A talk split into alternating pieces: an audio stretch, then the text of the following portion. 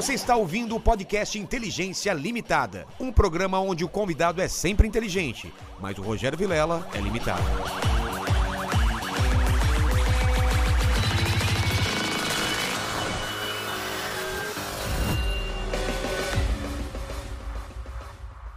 Olá, terráqueos! Como é que vocês estão? Eu sou o Rogério Vilela e está começando mais um Inteligência Limitada. O programa onde a limitação da inteligência acontece somente por parte do apresentador que vos fala, porque sempre trago pessoas mais inteligentes, mais interessantes e mais professorais do que eu e você. Sempre, né? Sempre. Sempre. Eu já tô. Já tô, já tô É, é muito difícil tra- já, trazer alguém mais, é, menos inteligente É do que a gente. É sempre daqui pra mais, porque a gente fica nesse porão, cara. A gente não sai pra rua.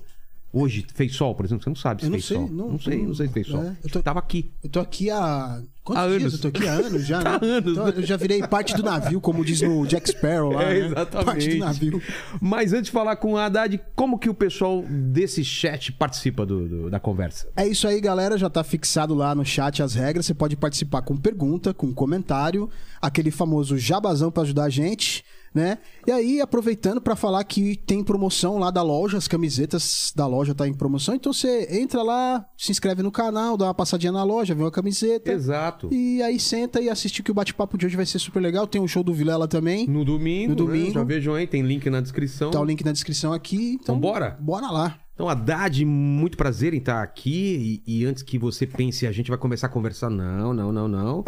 Tem que pagar um pedágio aqui, que é o seguinte: eu peço presentes, presentes inúteis. Tem uma coisa que você quer se livrar, que você trouxe pra cá, Pra colocar no meu cenário? Cara, eu vou te dar um presente inútil muito legal. Olha, Um Um voto impresso. como assim? Isso era um voto impresso na época Era que não assim? tinha a urna eletrônica. Cara, eu não se- lembro. Isso aqui, se vai ser útil ou não, eu não sei. Pode ser inútil, mas Tá. pode ser útil, que é o Não, meu esse é presente livro. útil. seu livro, terceiro excluído. Esse é meu último livro de antropologia filosófica. E esse é o voto impresso, que é a coisa mais inútil. Como que era? Você, você recebia uma, um papel Você recebia uma cédula, ia com uma caneta na lá cabine, e tal. dobrava. E a partir de quando que ele fica ele, ele vira eletrônico? Ah, tem. Sei lá. Faz ter- tempo já. faz tempo, tem uns 20 anos. Ah, já tem tanto Ah, é. Começou, né? É. A mudar. Deve ter bastante tempo já. Olha só, aqui, ó. Temos um quadrinho, pô, vai ficar bonito aqui no cenário. E esse livro fala sobre o que que você falou? Antropologia dialética. É uma coisa complicada. O que é, que por isso que eu tô falando que talvez É. você ache inútil. é? O que que seria uma antropologia dialética? Na, na verdade, tem uma tradição na antropologia que chama antropologia filosófica. Né? Tá. E, na minha opinião, eu nunca vi um, um antropólogo assim usar a dialética como eu gostaria que ela fosse utilizada na antropologia. E aí é um exercício filosófico de antropologia dialética. Entendi. Quer dizer, eu acho que entendi. Você entendeu, Lene? Traduz aí pra gente. O que é antropologia dialética? É, Antropologia. O que é antropologia? é os o papo- estudo. É os papos lá dos malucos lá e dos caras lá. Cara, ele pegou. É, o Você papo lá, dos malucos lá. E... É bem disso que É mais fala ou o menos livro. isso, né? Qual que é a tua formação, Haddad? O que, você queria ser quando, quando crescesse? Nasceu onde? Como que é? Vamos pegar lá de trás. Cara, lá atrás, bem atrás, É, criança eu e tal. queria ser dono de escola. Dono de escola? Ah, queria ser, eu queria ter uma escola. Eu Tipo- não usava a ideia de dono, né? Diretor. Era muito moleque, assim, mas eu queria ter uma escola. Eu queria mandar numa escola. Eu queria. Era, era coisa que eu É gostava. mesmo? É, louco, Mas por né? quê? Por causa dos seus pais? Cara, não sei. A minha, é? a minha mãe era normalista, mas ela nunca exerceu. Ela só deu aula particular em- Ah, por é? pouquíssimo tempo. O meu pai nunca frequentou a escola. Meu pai era agricultor no Líbano. Com 24 anos pegou um navio, 60 dias de viagem. Nossa! Veio para o interior de São Paulo, uma cidadezinha pequenininha chamada Uchoa, perto de São José do Rio Preto.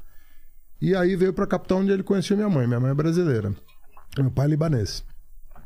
Se casaram, minha mãe nun- nunca mais exer- exerceu o magistério.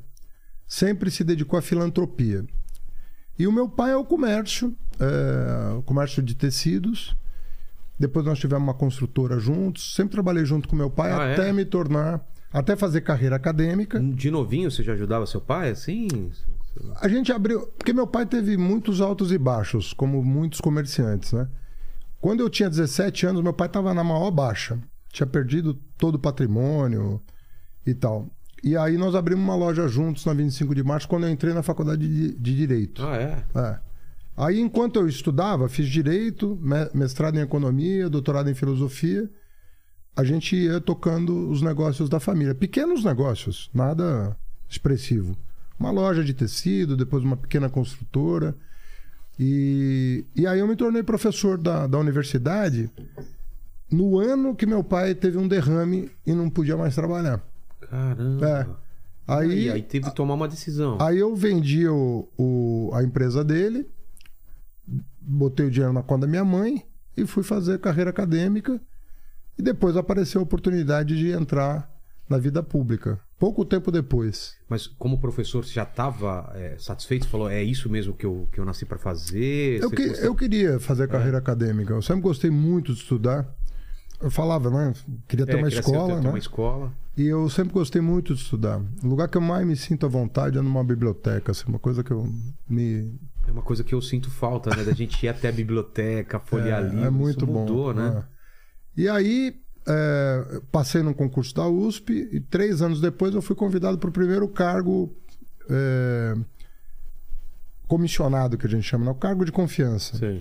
Na Secretaria de Finanças da Prefeitura de São Paulo, na gestão da Marta. Mas você tinha alguma, alguma coisa ah, acadêmica? Você era líder de algum. Você tinha esse lado político na escola também? Na momento? faculdade eu fui presidente do Centro Acadêmico, É. 11 de agosto. Ah, então você tinha essa preocupação já um pouco. Ah, não, eu sempre gostei É. de. eu sempre gostei de política, sempre, sempre acompanhei. Você viveu a, a- a época da ditadura ou você era muito novo ainda? Você lembra de alguma coisa? Eu lembro muito, porque É. eu peguei o fim da ditadura, né? Eu peguei na faculdade o, o último governo ditatorial, Quem que foi, foi? o governo Foi o- do João Figueiredo. O gás você não pegou? Não pegou. Não, Finalzinho. Eu nasci em 63, então É. eu peguei a ditadura inteira. É. Pô, nasci é em mesmo? 63.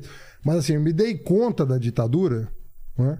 Acordei para ditadura no ensino médio. Até Tá. o ensino fundamental eu nem sabia o que era aquilo direito. Até porque eu, eu, eu fiz o ensino fundamental numa escola muito Caxias, assim, sabe? Caxias nos dois sentidos da palavra. É mesmo? De milico, assim. Certinho. Então, 7 de setembro, a gente fazia desfile, tocava na fanfarra, andava de bicicleta Entendi. bandeira e tal, era muito assim, pró pró regime. O meu, os diretores da minha escola eram muito pró regime. Então eu não me dei conta no, no ensino fundamental. No médio, aí eu mudei de escola, porque não tinha médio. E aí eu saquei que estava numa confusão grande. Mas daí na faculdade, aí é outro papo, né? É, aí sim. Ainda mais sim. na São Francisco, faculdade de Direito, aí o bicho pegou mesmo. Aí eu me engajei na luta contra a ditadura. Mas estava muito fraco já ou ainda tinha gente. Tava- Você ficava com medo do que você falava, podia dar rolo? Não, não, isso não. Não. A gente era vigiado, eu tenho ficha no DOPS, essas É coisas, mesmo? eu tenho. Mas é uma palhaçada. Os caras já estavam. Tava meio que já ruindo. É. Mas acontece assim: teve um ep- episódio de violência mesmo que eu lembro, quando a emenda das diretas foi derrotada. Em 84, dia 25 de abril. Ela foi derrotada no Congresso Nacional. Aí ali parecia que o pau ia comer. É mesmo? Porque o povo saiu pra rua e tava, tava Teve pé da vida. enfrentamento. Ah, não, pô. E aí a cavalaria foi pra cima da gente. Foi uma confusão lá na Praça da Sé. E no dia seguinte também teve bomba de gás na frente da faculdade. Foi o momento mais tenso que eu vivi. Nada comparável ao que a geração anterior viveu, que aí era. É, meu pai me conta umas coisas. Não, aí é, Na é escola porão. você não né? sabia quem era o cara Não. que ia te dedurar. Não, assim. aí é porão, tortura. Eu, não vivi essa, essa fase. Eu vivi a distensão, né? O momento. Sim. E o momento mais, assim, mais violento que eu vi foi o momento da derrota das diretas, que o povo ameaçou radicalizar e a, e a polícia veio, veio para cima. Isso foi antes do Direta Já? Foi na derrota da emenda. Teve aquele No movimento final todo, da- da aquele- campanha. Aquele todo mundo naquela... é, Super é, movimento. exatamente. e aí vem o 25 de abril que derrota a emenda. Putz. E o dia da derrota Água- foi um banho dia. de água fria em cima daquilo É. lá. Aí o dia da derrota foi um dia muito tenso e aí organizaram aquela aquilo que foi conhecido aquele aquela dissidência do regime militar que se aliou à oposição para eleger no colégio eleitoral o Tancredo Neves. Entendi.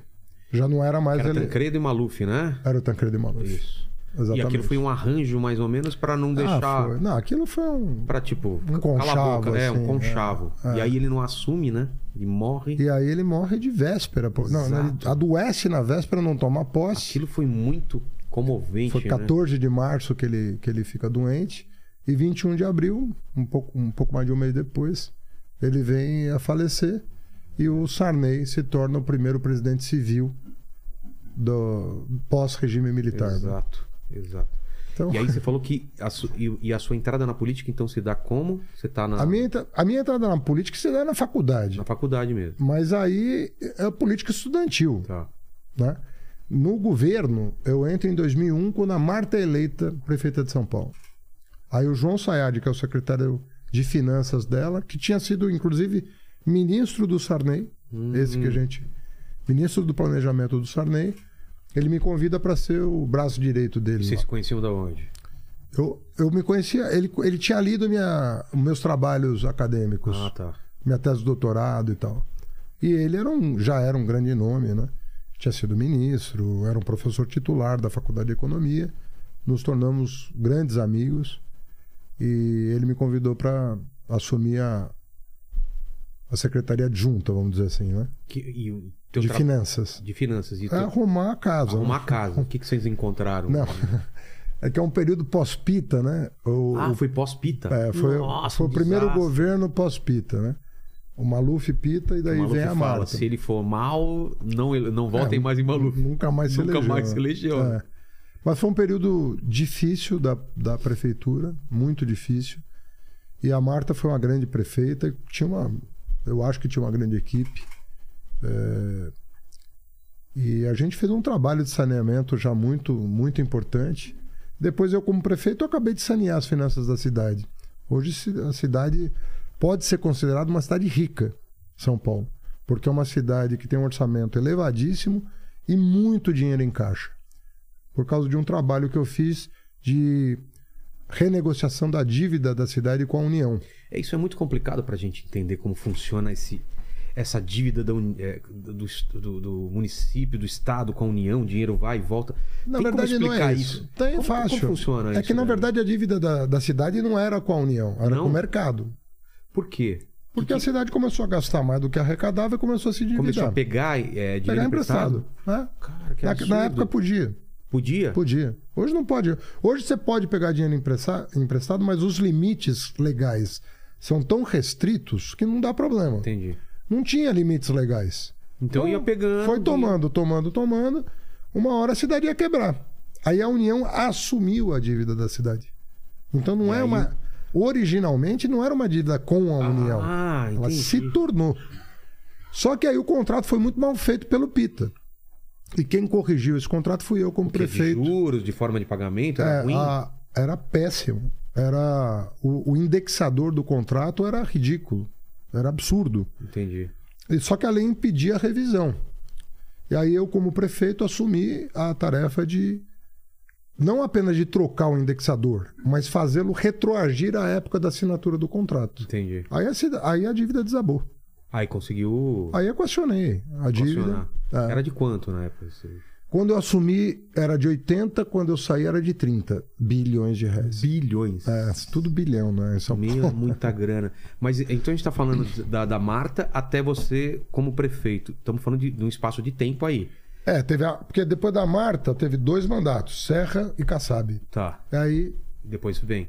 Mas nesse meio tempo, o que, que você faz? Acaba o mandato nesse da Marta. meio. é, Não, não. Eu saio da Marta, vou para Brasília. Primeiro. Ministro. Não? Não. Primeiro assessorar o ministro do Planejamento. Tá.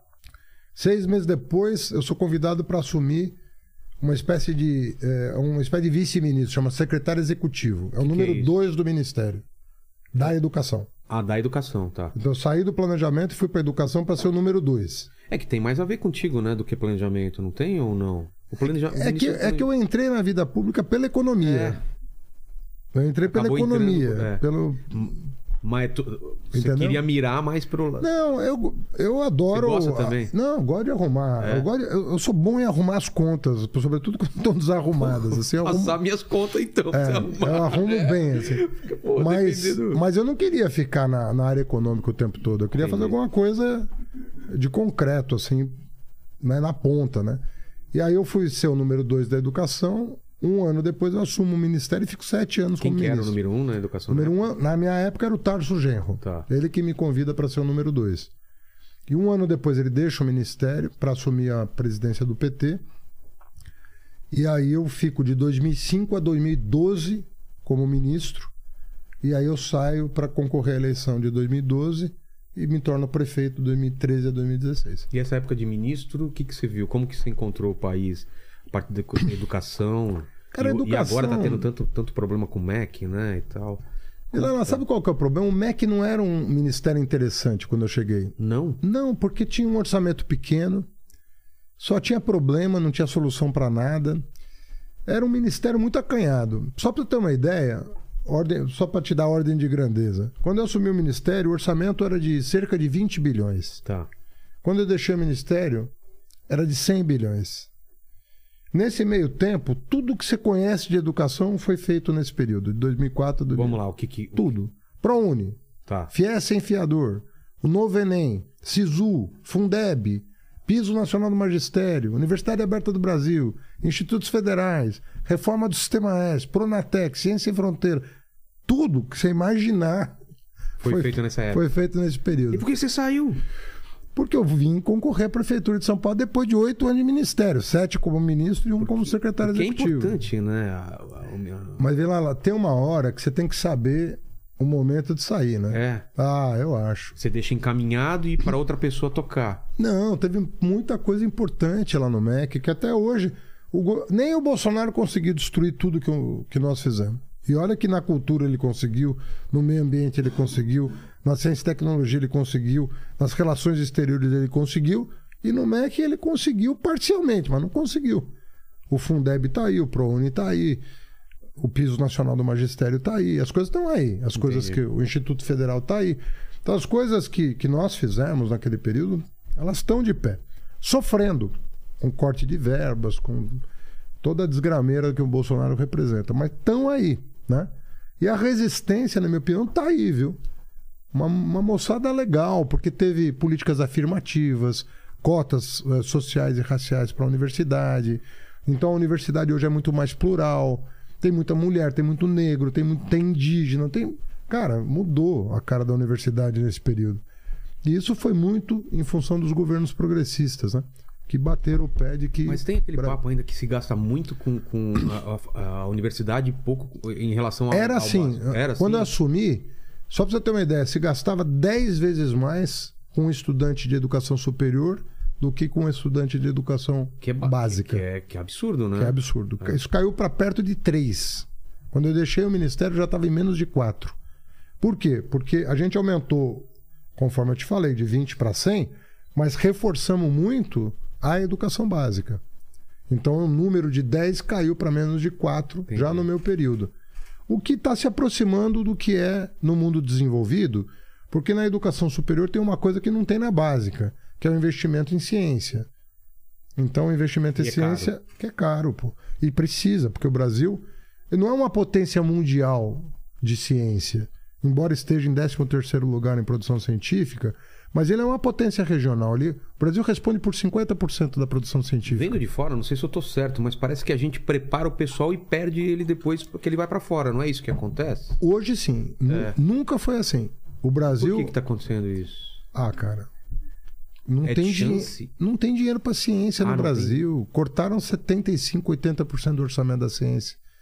Então o cara, pô, o cara vai para outro O cara vê que não vai tem... para um laboratório na Alemanha, na França, na Inglaterra, nos Estados Unidos. O cara tá, não, o cientista Então a gente gasta dinheiro com esse, com esse cara. mas nunca aconteceu, Vilela. É? Nunca aconteceu. Fuga de cérebro no Brasil era caso muito raro e num determinado eh, montante é bom. Você precisa ter brasileiros no exterior, porque você monta a rede de relacionamento. Então você Desculpa, você perder você perder 5% É natural. é bom. Não é? É bom. Tem um cara lá fazendo Tem um brasileiro pesquisa, mandando pra é. cá. troca de ideia. É, isso é bom. Agora, o que está acontecendo no Brasil hoje não é bom, é catastrófico. Porque quem pode está saindo. Aí não dá, né? Exato, né? Porque o cara tem uma chance melhor de ganhar mais, de, de fazer o, o- terminar o estudo que ele quer. Não, tá tudo pesquisa. errado. Nós estamos perdendo muita gente. Muita gente boa. Muita É, gente eu- competente. Imagino que sim, né? Em todas as áreas eu vejo muita gente in- indo pra fora porque não tem como crescer aqui mesmo. Não é só na ciência, né? Não, não, não tô- eu não tô nem falando da ciência, é o que você falou. é em Tem engenheiros indo pra fora, tem médicos indo pra desenhista, fora. Todo mundo. Vai pra Portugal, vai pra. Portugal tá cheio de brasileiro. É. né? Exatamente. E como que a gente muda isso? Olha, eu, eu, eu, eu tô com muita fé nesse ano, né, cara? Eu tô. É. Você tá otimista?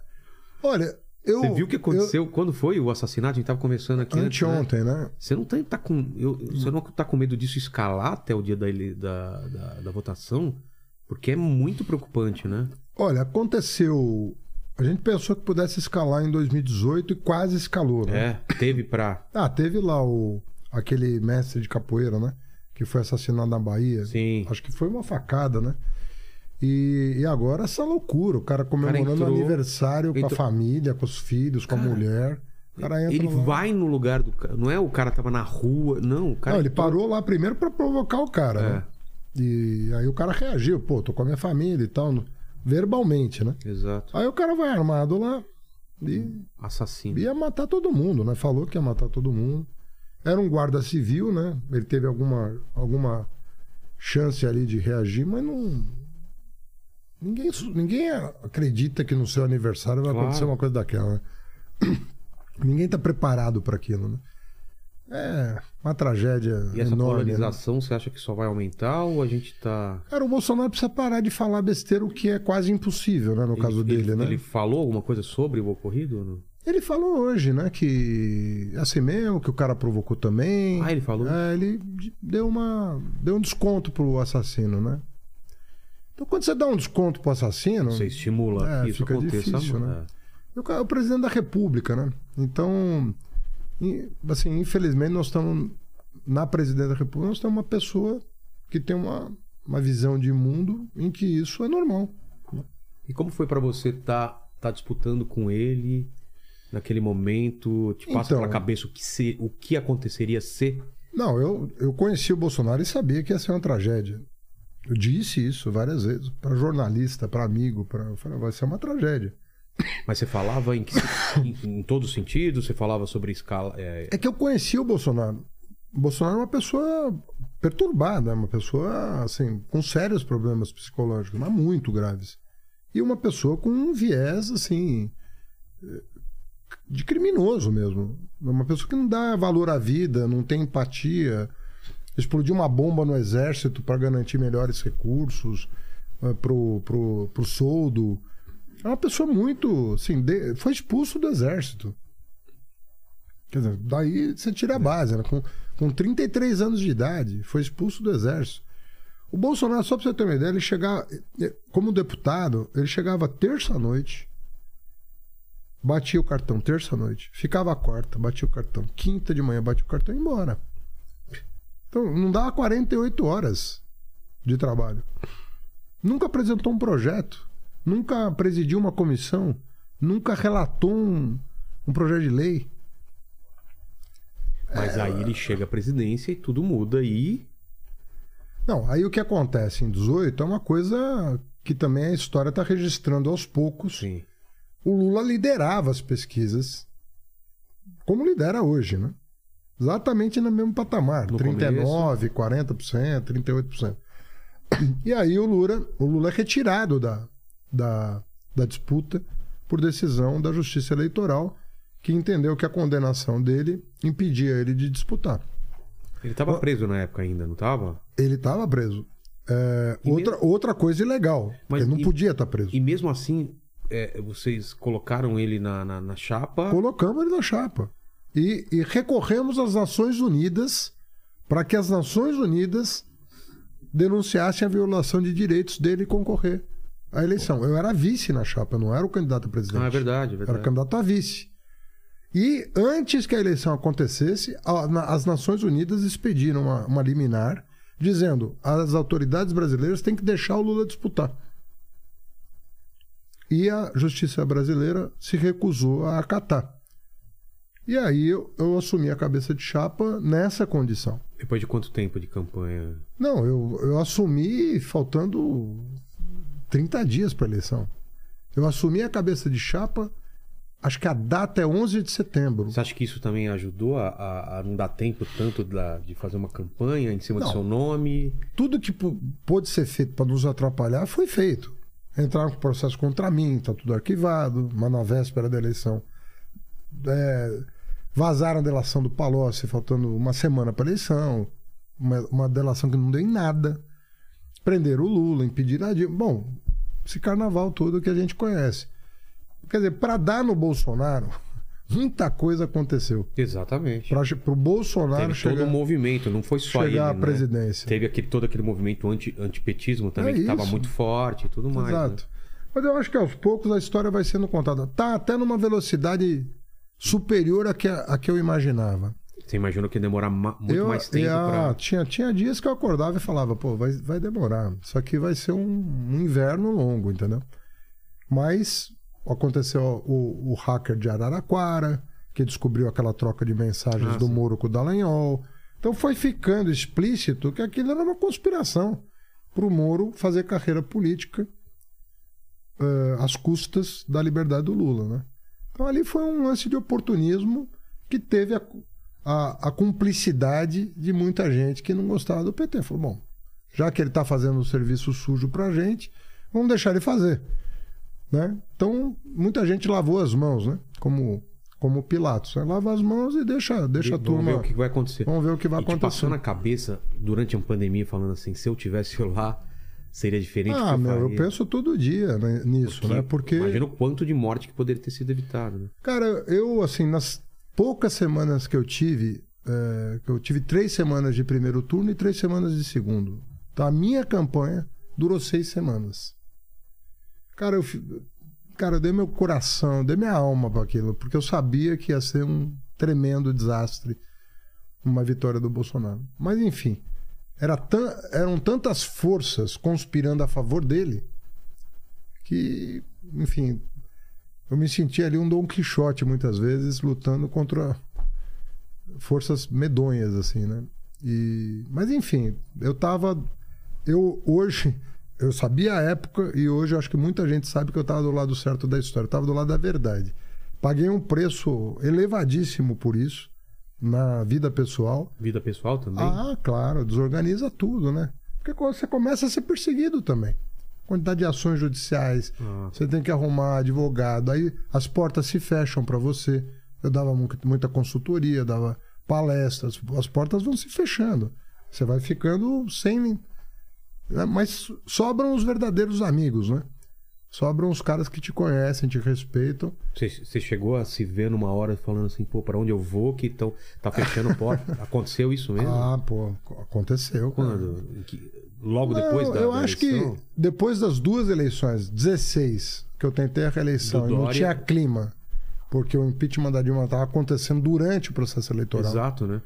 E 18, esse- nesses dois momentos, você vê, o- assim, você não vê luz no fim do túnel, né? Você fala, tô num túnel aqui, não sei se tem saída, né?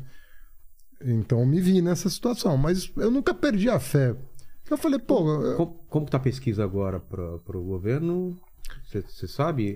Aqui a pro pesquisa? estado? É, Eu tenho aqui Não, umas tô- informações aqui da última pesquisa do Datafolha. como tá? O Haddad está liderando com 34%. E aí o, tá o- o atual governador Rodrigo Garcia e o ex-ministro e o ex-ministro o Tarcísio Freitas, eles estão empatados com 13%. 13? E, 13%. E, e, E o... o Haddad 34%. Tá. Tá bem. E, e- então vamos voltar no tempo então para pro teu primeiro para tua primeira prefeitura. Como que foi? Como- Ah, cara, eu acho, que São, eu acho que São Paulo deu uma mudada muito legal. É, hoje, cara, dá, dá pena andar por São Paulo do como ela tá largada, assim. Não, cara. São Paulo, assim, eu acho que até. Bom, como o PT tava na Berlinda, era muito difícil fazer campanha, muito difícil as pessoas valorizarem. Mas eu acho que. Eu não- acho que não, não, não erro em dizer que eu fui o prefeito mais premiado da história da cidade. Eu devo ter mais de uns 10, 12 prêmios internacionais. Na área de urbanismo, com o plano diretor, Na área de finanças, eu fui o primeiro prefeito que conseguiu o grau de investimento para a cidade, justamente por causa da renegociação da dívida. Na área de mobilidade urbana, por causa de corredor de ônibus, bilhete mensal, passe livre, transporte noturno, ciclovia, redução de velocidade, redução das mortes, prêmio de mobilidade, prêmio de direitos humanos. A cidade ganhou selo da Rainbow Cities por criar um ambiente amigável para a comunidade LGBT. Enfim, passaria aqui a noite falando só do, do, que, do reconhecimento. No Bloomberg Philanthropies ganhei o, o título de melhor prefeito da América Latina. Então, eu acho que a gente fez um trabalho de mudar o conceito de cidade. Como a pessoa passa a olhar para a cidade. Como que era visto antes? Acho que era, era é, privilegiava sabe? o carro. É, na verdade, era uma cidade privada. Era uma cidade privada um de, si. de, si. própria, sabe? Porque assim, era da casa, carro, escritório, carro. O cara não. Ele não vivia a cidade. Uma Paulista Aberta, por exemplo. Que aliás Sim. me deu um prêmio nacional aqui. Paulista Aberta se você for para para os países desenvolvidos. Na cidade você tem as ramblas, você tem os lugares onde é um lugar de convivência. Onde as pessoas vão se encontrar. Exato, exato. Onde uma banda vai lá tocar, é. um cara toca Aliás, flauta, outro toca sax. também a, a, possibilidade dela ficar fechada permanentemente. Sim. É, não a, dá, né? O que a gente fez foi transformar a cidade num laboratório de boas práticas. Cara, Vilela, São Paulo, cosmopolita como é, não tinha transporte na madrugada. Da meia-noite às 5 da manhã. Mas ainda não, não tinha. Agora, não... ônibus tem. Tem. Eu, tem. Quando eu vou assistir jogo lá no, no, no Itaquera, a gente tem, tem, que correr lá. Não, o, o metrô, O metrô não. Ah, tá. Mas eu tô falando da prefeitura. É, porque metrô, metrô é, é estadual. É, essa confusão às vezes que atrapalha, né? é. né? Segurança também. Mas eu fui o primeiro prefeito que botou ônibus de madrugada que na é cidade de São Paulo. É o mínimo, Pô, né? você tem porteiro, enfermeiro, claro. médico, você tem garçom, você tem uma opção de gente trabalhar claro, à noite. Claro. Que ficava até as 5 da manhã para voltar para casa. É. Então eu tô falando de coisas que foram feitas que mudaram a percepção do paulistano sobre a sociedade. Eu acho que hoje o paulistano valoriza muito mais aquilo que foi feito seis anos atrás do que na época que estava sendo feito. Na época eu lembro que as pesquisas eram muito ruins em relação não, ao e a governo. pancadaria ao, ao, nas rádios. Né? Não, a pancadaria nas rádios contra a ciclovia, contra a redução de velocidade. O que aconteceu com a ciclovia é, que, que bateram tanto? Era porque ela foi imposta, ela foi colocada da noite por dia? O que, que aconteceu? Cara, eu prometi. Porque na... ninguém é contra a bicicleta, mas, a, mas eu lembro todo a, a Celeuma que foi, é, era porque, porque tinha Cara, pro, problema imagina, de grana. Hoje a ciclovia da, da, da Paulista, né? Uh, entraram com uma ação para me impedir de fazer a ciclovia no canteiro central da Avenida Paulista. Entraram com, com outra ação. justificativa? Pressa, falta de planejamento. Inventavam, tá. per, tudo, perderam todas. Só que o trabalho que dá responder a cada ação. Ah, sim, sim. Aí, Paulista aberta, outra ação judicial. Aí redução de velocidade, outra ação judicial. E assim ia. Ação judicial atrás de ação judicial. Quem que faz essa? Isso, a Ministério Público, a Ordem dos Advogados do Brasil. Então, é, era um período de estresse muito grande. Para fazer qualquer coisa. Entre 2013 e 2016, 2013 começam as manifestações de junho. Aquelas ah, grandes manifestações. Vem pra rua. Até tá. o ano do impeachment, que foi 2016, eu pe pegou todo o meu mandato. E era muito estresse. Porque era Jovem Pan dando porrada, era Bandeirantes dando porrada, era Rede Globo dando porrada. O dia inteiro. Falando mal daquilo que hoje eles, eles próprios elogiam. Mas não dão.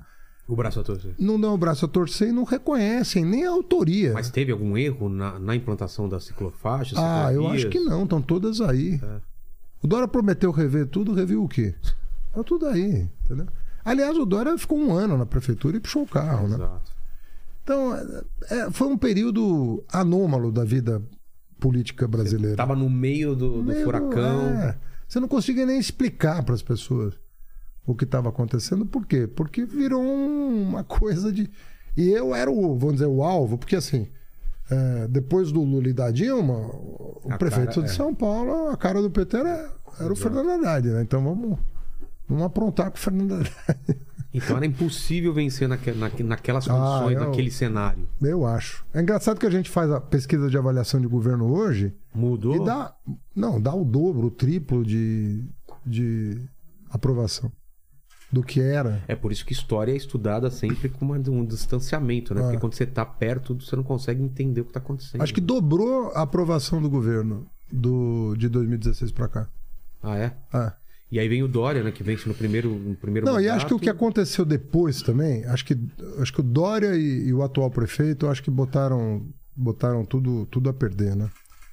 Que que Hoje, hoje a, a, a- moça que, que nos assessora é, foi comprar um, um- qualquer coisa ali no centro de São Paulo e foi quase convidada a se retirar por um policial. Como assim? Porque as lojas estavam fechando por causa de assalto, roubo, saque. As lojas hoje, na Praça da Sé, estavam sendo saqueadas. Caramba. Por causa dessas ações que eles fizeram na Cracolândia. Sei. Eles dispersaram é, o crime pela cidade. Acabaram com um programa meu chamado de Braços Abertos, que acolhia essas pessoas em hotéis baratos, dando tratamento e frente de trabalho. Era teto, tratamento e trabalho. Acabaram com esse programa e começaram a jogar bomba achando que isso ia resolver.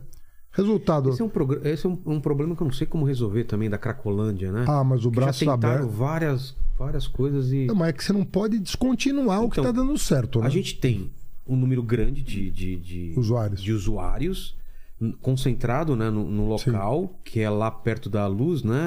A- até teve problema agora na Santa Ifigênia, porque foram pra lá e teve enfrentamento e tal. Eles ficam. Aquele Ficam- fluxo fica. Como que você. Qual que é a estratégia Então, a, pra no- isso? a nossa política era a seguinte: eu chamei o maior especialista, que é um neurocientista de Harvard, chamado Carl Hart. Pancada não vai resolver porque o cara Lógico é que viciado. não. É, Ele, É. ele- ele é mais forte do que a vontade dele. Exato. Então, qual era a indicação? Primeiro, eles têm uma máxima, que é o housing first casa primeiro. Como assim? Housing, casa. Mas o que, que seria first. isso? Esse cara precisa de teto. Ah, tá. Ficar Você na vai- rua é a pior coisa pra ele. Você não vai porque ele- recuperar o cara na rua. Entendi. Então, tem que dar um teto. O que, que nós fizemos? Alugamos hotéis que estavam tomados pela criminalidade, Abandonar. alugamos para a prefeitura. Tá. Lá naquela região mesmo. Naquela região um pouco distante e tal, Tá. para alojar aquelas pessoas. Depois nós referenciamos cada uma delas a um centro de apoio psicossocial, álcool e drogas. Então a pessoa tinha um compromisso de, a partir do teto, frequentar um CAPS. Em terceiro lugar, nós abrimos frentes de trabalho que eles po- poderiam realizar. Trabalho de varreção, de jardinagem, de limpeza, uma série de coisas que ele podia se dedicar cinco horas por semana no começo do tratamento. Dava certo? Eles... Dá. É mesmo? Eu varri rua com esses caras do lado. Nós todos uniformizados. Eu fui varrer rua com eles. Pra mostrar pra eles o caminho de superação. E a Ele se adesão. sente até melhor fazendo alguma coisa útil. Vila lá, tem matéria no jornal Folha de São Paulo dando conta que dois terços dos eh, beneficiários do programa reduziram o consumo de droga. E E 40%, pra sair.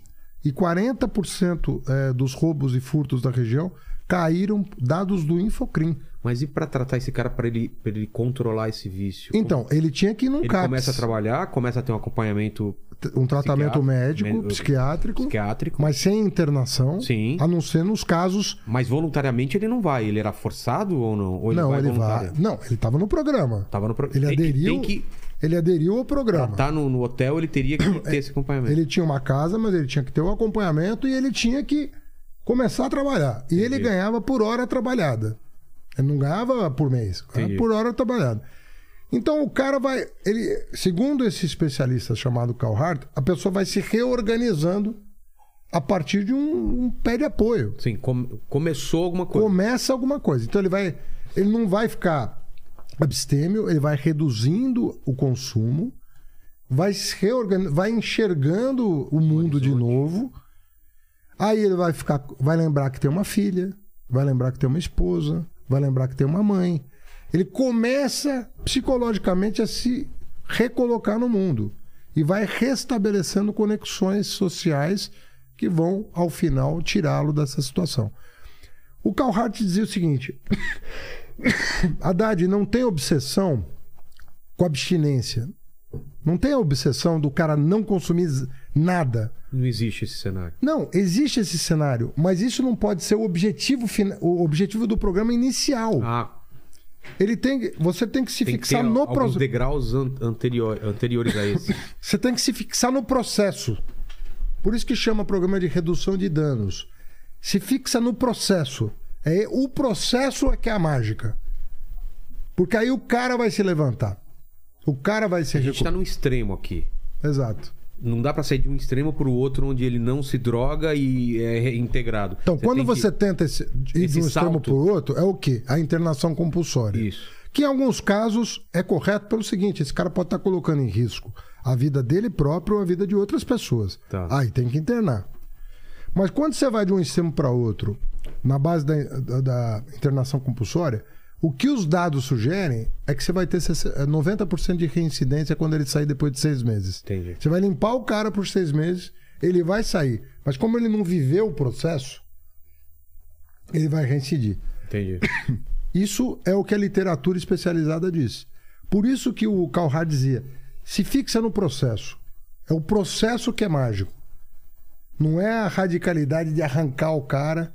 Agora, isso aí não, não concorria com outra. A pessoa fala, e as comunidades terapêuticas? Pô, se o cara quiser ir para uma comunidade terapêutica, ótimo, entendeu? Na verdade, eu acho que você não pode ter preconceito. Você tem que testar as Claro. fórmulas e ver. Às vezes uma pessoa se adapta a uma coisa e não se adapta a outra. É verdade que a religião às vezes tira a pessoa do vício? É verdade. verdade. E a gente vai proibir o o cara? esporte, a religião. Então, vai- vamos, vamos testar. Vamos testar tudo, entendeu? Com certeza. que mais que você acha que a gente regrediu, que você vê daquela época pra cá, na parte da cidade? Eu acho que é investimento, né? Você não vê obra pública, né? Você não, não vê mais, né? Você não vê projeto na O cidade. que, que né? é, o que é da prefeitura e o que é do governo de obra pública? Metrô é governo. Metrô governo. E obra pública marginal? Não, aí, é aí você tem corredores de Corredor ônibus, de que é ônibus. obra pública, ciclovias é obra pública, céus é obra pública, hospitais é obra pública.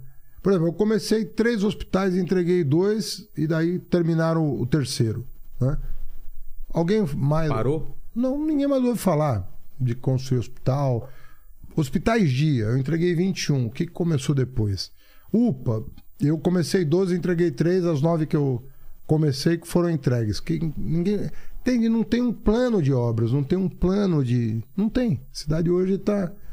Você não consegue enxergar um plano, né? Entendi. É, então, onde é que está a presença da prefeitura? Você não, você não enxerga a prefeitura. E olha, são seis anos. E muita grana em caixa. É. Você fala, não, a prefeitura está quebrada. A prefeitura é credora. Ah, é? A prefeitura de São Paulo, pela primeira vez, talvez em meio século, é credora. Tem dinheiro, não? É credora.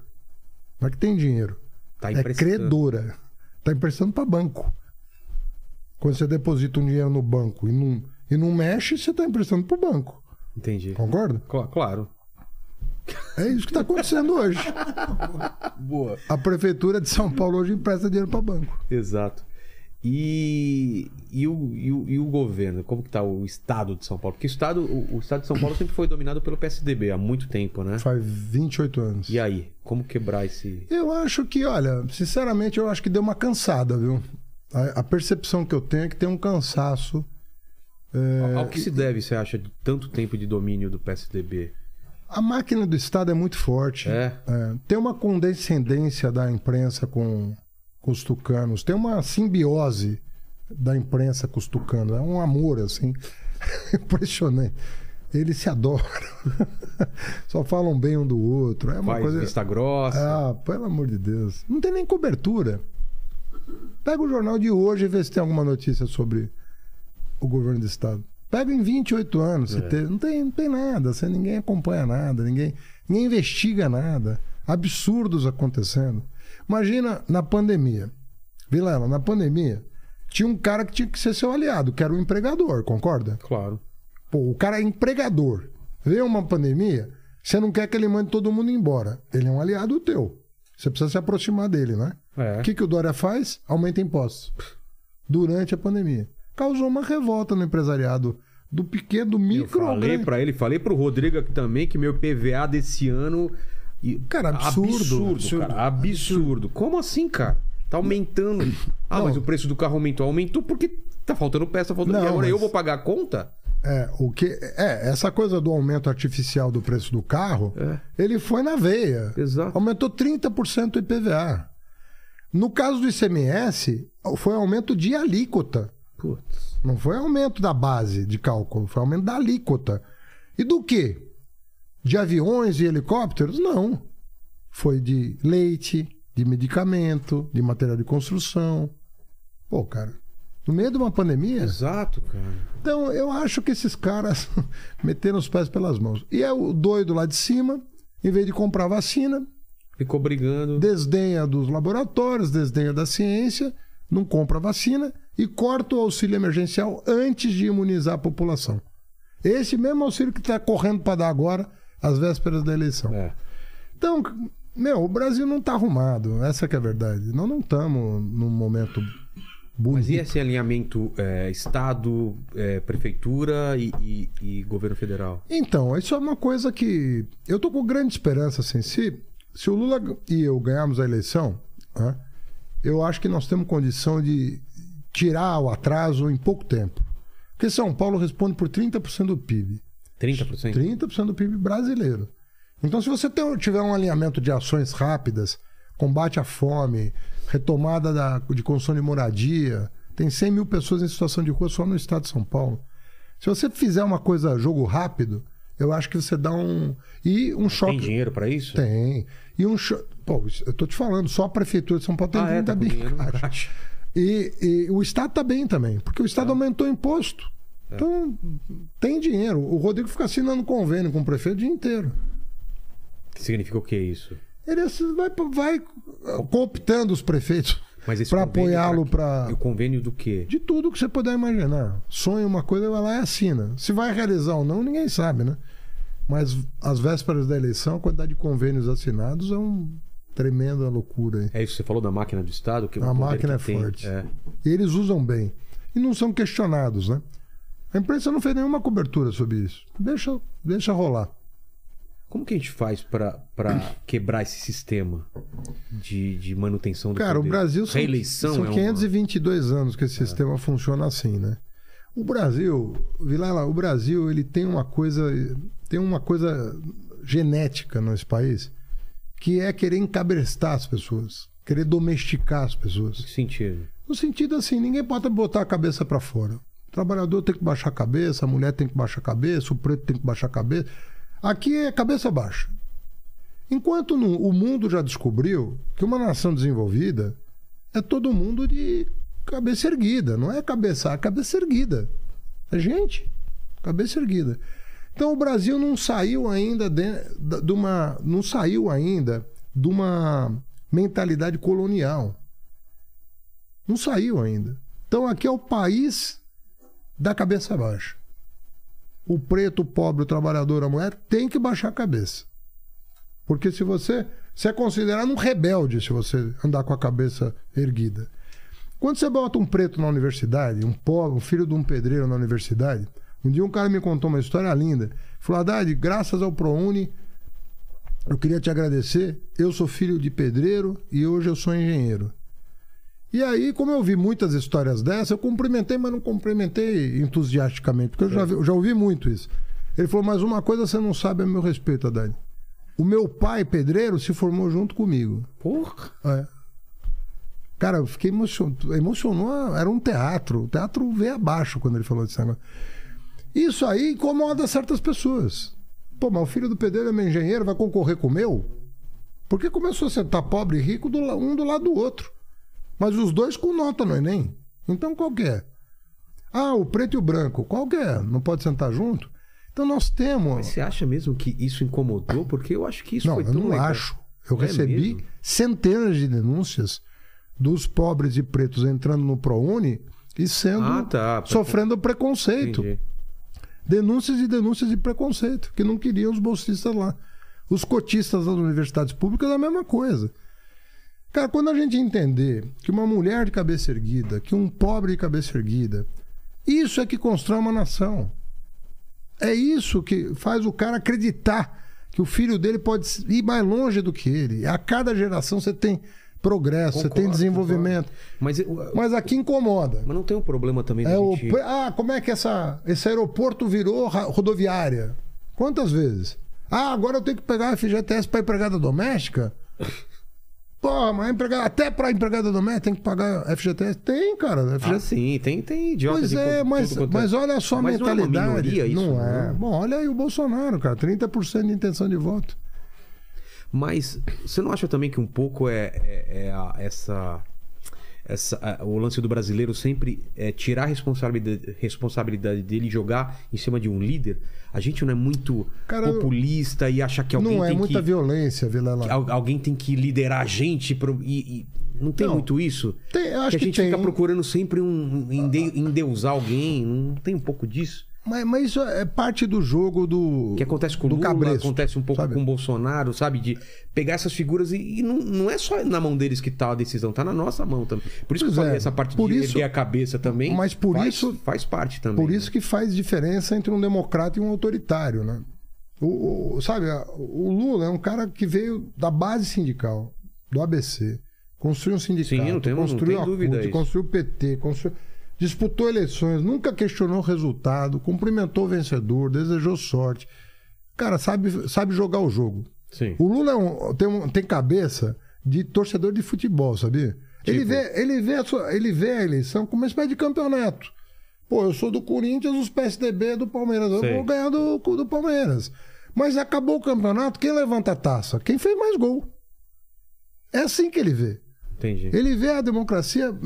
Agora, começou a. Assim, vai comprar o juiz, aí já muda de figura. Vai comprar o bandeirinha.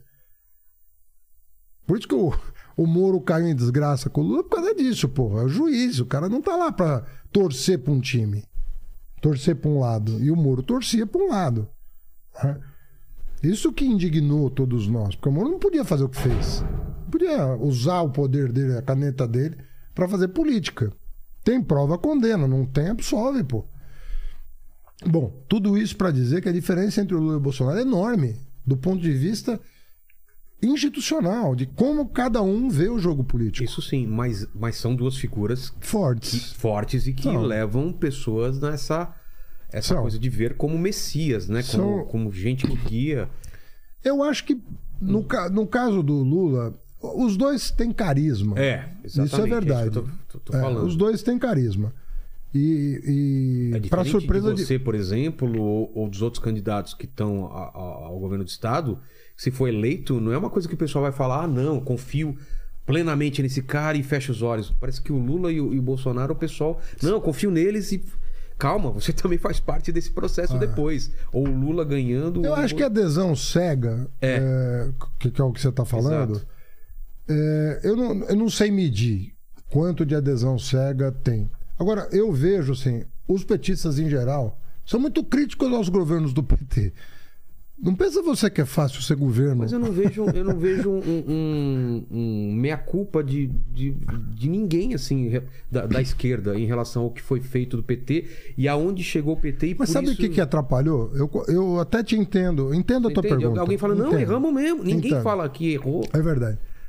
Eu, eu acredito que é o seguinte: o que embaralhou tudo foi o comportamento de Curitiba, da Força Tarefa e da 13ª Vara.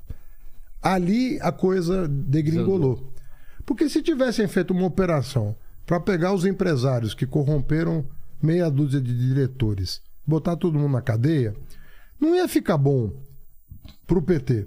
Porque você tem que Que justificar isso. você tem que justificar isso. Agora, quando passaram a querer envolver o presidente da República na maracutaia de forma absolutamente artificial, ele não tinha relação nenhuma com aqueles diretores, né? E, e o presidente da Petrobras não tinha culpa, o ministro da, da, da Minas e Energia não tinha culpa, o ministro-chefe da Casa Civil não tinha culpa, e o presidente da República tinha. O Conselho de Administração da companhia não tinha culpa. A auditoria interna não tinha culpa. A auditoria externa não tinha culpa. Eram os diretores corro- corrompidos e o Lula. Essa operação de querer trazer o Lula para dentro da confusão e tirá-lo do, do cenário político, eu acho que isso atrapalhou tudo. Isso que foi. Porque a Polícia Federal fazia operação toda semana no nosso governo. E não dava problema. e pegava gente, às vezes, paciência, conhecida, desconhecida. A Polícia Federal fez, se eu não me engano, mais de mil operações Durante o. durante os governos do PT. Foi o momento em que a polícia tinha mais autonomia, o Ministério Público tinha mais autonomia. Mas você acha que se não fosse esse lance do Lula, o PT chegaria e falava, não, a gente errou com mensalão, Não, eu acho acontecia que é- coisas eu debaixo que- do nosso, do eu nosso acho, nariz. eu acho que é, o, o- a gente teria mais facilidade de compreender o que de fato aconteceu. E até e seria um ganho até para a oposição. Claro. Se, se- se fosse Claro, um eu- jogo um, um jogo limpo, Sem cartas marcadas? sem carta marcada, eu acho que todo mundo teria aprendido com o episódio. Pô, nós destruímos empregos desnecessariamente para quê? Nós podíamos ter tirado os corruptores das empresas, expropriado as, as ações, como, como, por exemplo, indenização, poderia ir para o BNDES Par, poderia ser, ser leiloadas em bolsa para ressarcir o tesouro, e você manter os empregos sem os donos ou os diretores que se envolveram com, com, um crime. Não, destruiu tudo. A Volkswagen já teve corrupção, a, Sim, a Siemens já teve corrupção. Você não destruiu a Volkswagen e a Siemens por causa disso. Entende? Por quê? Porque você pega os caras, você pune a companhia ou o patrimônio dos envolvidos, mas você preserva. Mas quando tem gente do governo envolvido, não tem que prender o político também? Tem, Ah, claro. tá. Claro. Mas eu digo assim: você não precisava ter destruído as empresas. Entendi. Precisava ter destruído as empresas. Agora, o, o CPF envolvido, político, diretor de estatal, empresário, quem quer que seja, ele paga no CPF. Ele vai pra cadeia e perde o patrimônio. Justíssimo. Estamos todo mundo de acordo. Agora, você não precisa passar uma régua nos empregos, nas, nas obras. Paralisação de centenas, milhares de obras pelo país inteiro. Não sei quantos milhões de trabalhadores perdendo emprego. Aquilo ali não dá, meu. A gente, a gente tem que aprender com aquilo. Mas e pra- agora? O que, que vocês aprenderam disso para esse novo governo que tá, tá, tá, tá parecendo realmente que o Lula vai ganhar, ou no primeiro turno ou no segundo, você ganha aqui. Como não deixar que os erros do passado re- repliquem, sendo que o sistema é o mesmo, não mudou nada, né? Vilela, primeiro assim, primeiro assim aí, né? eu, eu quero deixar claro aqui para quem está nos acompanhando que eu não dou eleição. Não, não. Você tem, um- eu tô pode falando ter, isso, é. Eu você pode falando. ter um favoritismo, É. você pode ter uma, até uma cara assim, mas tem muito chão Tem pela muito chão frente. ainda, né? E olha aí os episódios. Mata um, mata Ah, sim, Vamos sim. com calma. Pode acontecer muita Pode coisa acontecer ainda. muita coisa ainda até lá. Então, Mas se dando esse né? cenário. Dando esse cenário, né? Eu acho assim que a primeira coisa que a gente tem que perceber, é- aí é uma visão pessoal. Fernando Haddad não fala em nome do PT Boa, nem do boa, Lula, ok? boa. Eu acho que o, o centrão, o chamado centrão, Exato. que dá, que deu apoio pro Que vai Fernando, pra cá, vai pra lá. É. que deu apoio pro Fernando Henrique, pro Lula e pra Dilma, pela primeira vez, ele pode no futuro governo não ter o espaço que costumava ter. Por quê? Porque nós que não somos centrão, de esquerda e de direita, de esquerda e de direita, Certo. que não somos centrão, temos a oportunidade de perceber que um governo de transição com o não centrão é um governo de transição que pode dar certo, isolando essa é, é camada fisiológica. Não, o centrão não é tanta gente assim. Não. Depende dele, então. Dá pra, dá pra conseguir as reformas Eu, sem ele. eu acho que nós deveríamos testar um modelo novo. Pô, com certeza. Qual que é o modelo novo que eu vejo? E eu O, o- repito o, mas que é... Bolsonaro falou que ia fazer sem centrão e depois tava Não, lá. é, aí é que tá. É que o, o Bolsonaro não consegue fazer o que o Lula é capaz de fazer. Por quê? O Por Lula da figura do Lula. não é só. Olha o que aconteceu. Por que, que o Alckmin foi ser vice do Lula? Exato. Eu ia te perguntar isso mais Porque frente. o Alckmin enxergou que, diante da ameaça que o Bolsonaro representa, a união dos democratas, mesmo com divergências programáticas Históricas, que podem é. ser ajustadas num governo de transição, estou falando de um governo que pode durar quatro ou oito anos. Tá. Disso. Tá. Nós podemos isolar o autoritarismo e o fisiologismo que o acompanha. Certo. E se isso acontecer, nós podemos ter um governo de transição que rearrume o Brasil. Né? Para que um dia, um pouquinho mais para frente, a gente reorganize o sistema político em torno de, um- de uma centro-esquerda e de uma centro-direita com compromissos. Compromissos. Coisas que não se discute. Porque toda nação tem aquilo que ela não discute.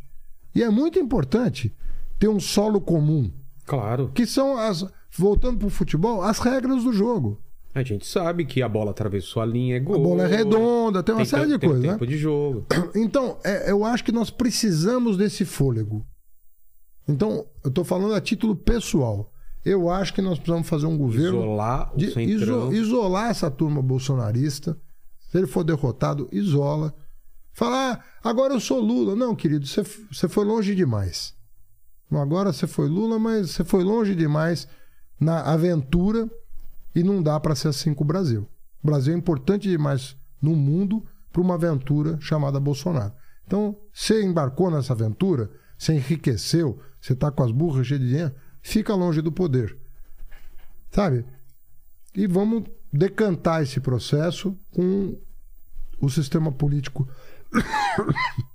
o pessoal que é mais democrático, o pessoal que tem uma- um solo comum. O Alckmin foi constituinte com o Lula. E aprovou boa parte do, do que nós estamos tentando defender. Votou a favor do SUS, votou a favor das coisas que a gente está habituado a defender. Então, essa união agora só se justifica. Se a gente tivesse num mundo das mil maravilhas, é bacana disputar Lula e Alckmin. Mas diante do que está acontecendo, a unidade ent- entre os dois é necessária. Essa, essa é a minha opinião, essa é a opinião do Lula, do Alckmin. Quem acordasse agora, depois de um coma, ia assustar, né? Ver Alckmin e, e Lula Dependendo para onde ele olhasse. E, né? de- e do outro lado, Bolsonaro. Aí, É. aí ele ia assustar menos, né? Eu falo, o que, que esses dois estão fazendo junto? Ah. entendi. O cara toma dois sustos, né? Um menor Dois e outro maior. Ah, Mas uma coisa tem a ver com a outra. A aliança dos dois só é, é só por causa do, do Não, Bolsonaro. por causa dessa loucura que está acontecendo. Uma loucura que está acontecendo no Brasil. E vice, já tem vice? Eu daqui a pouquinho. É? até, acho que até final Mas da vai semana alguma que coisa vem. tipo também é, Alckmin pra vencer Olha, o nó- maior ou não precisa? Nós vencemos uma etapa importante que foi a vinda do Márcio França para nossa chapa na condição de candidato ao Senado. Tá. que eu acho uma figura extraordinária. Vai ser um grande senador. Nós precisamos ter um representante como ele. E se Lula e Alckmin foram eleitos, ele vai, vai ser uma peça fundamental no Senado.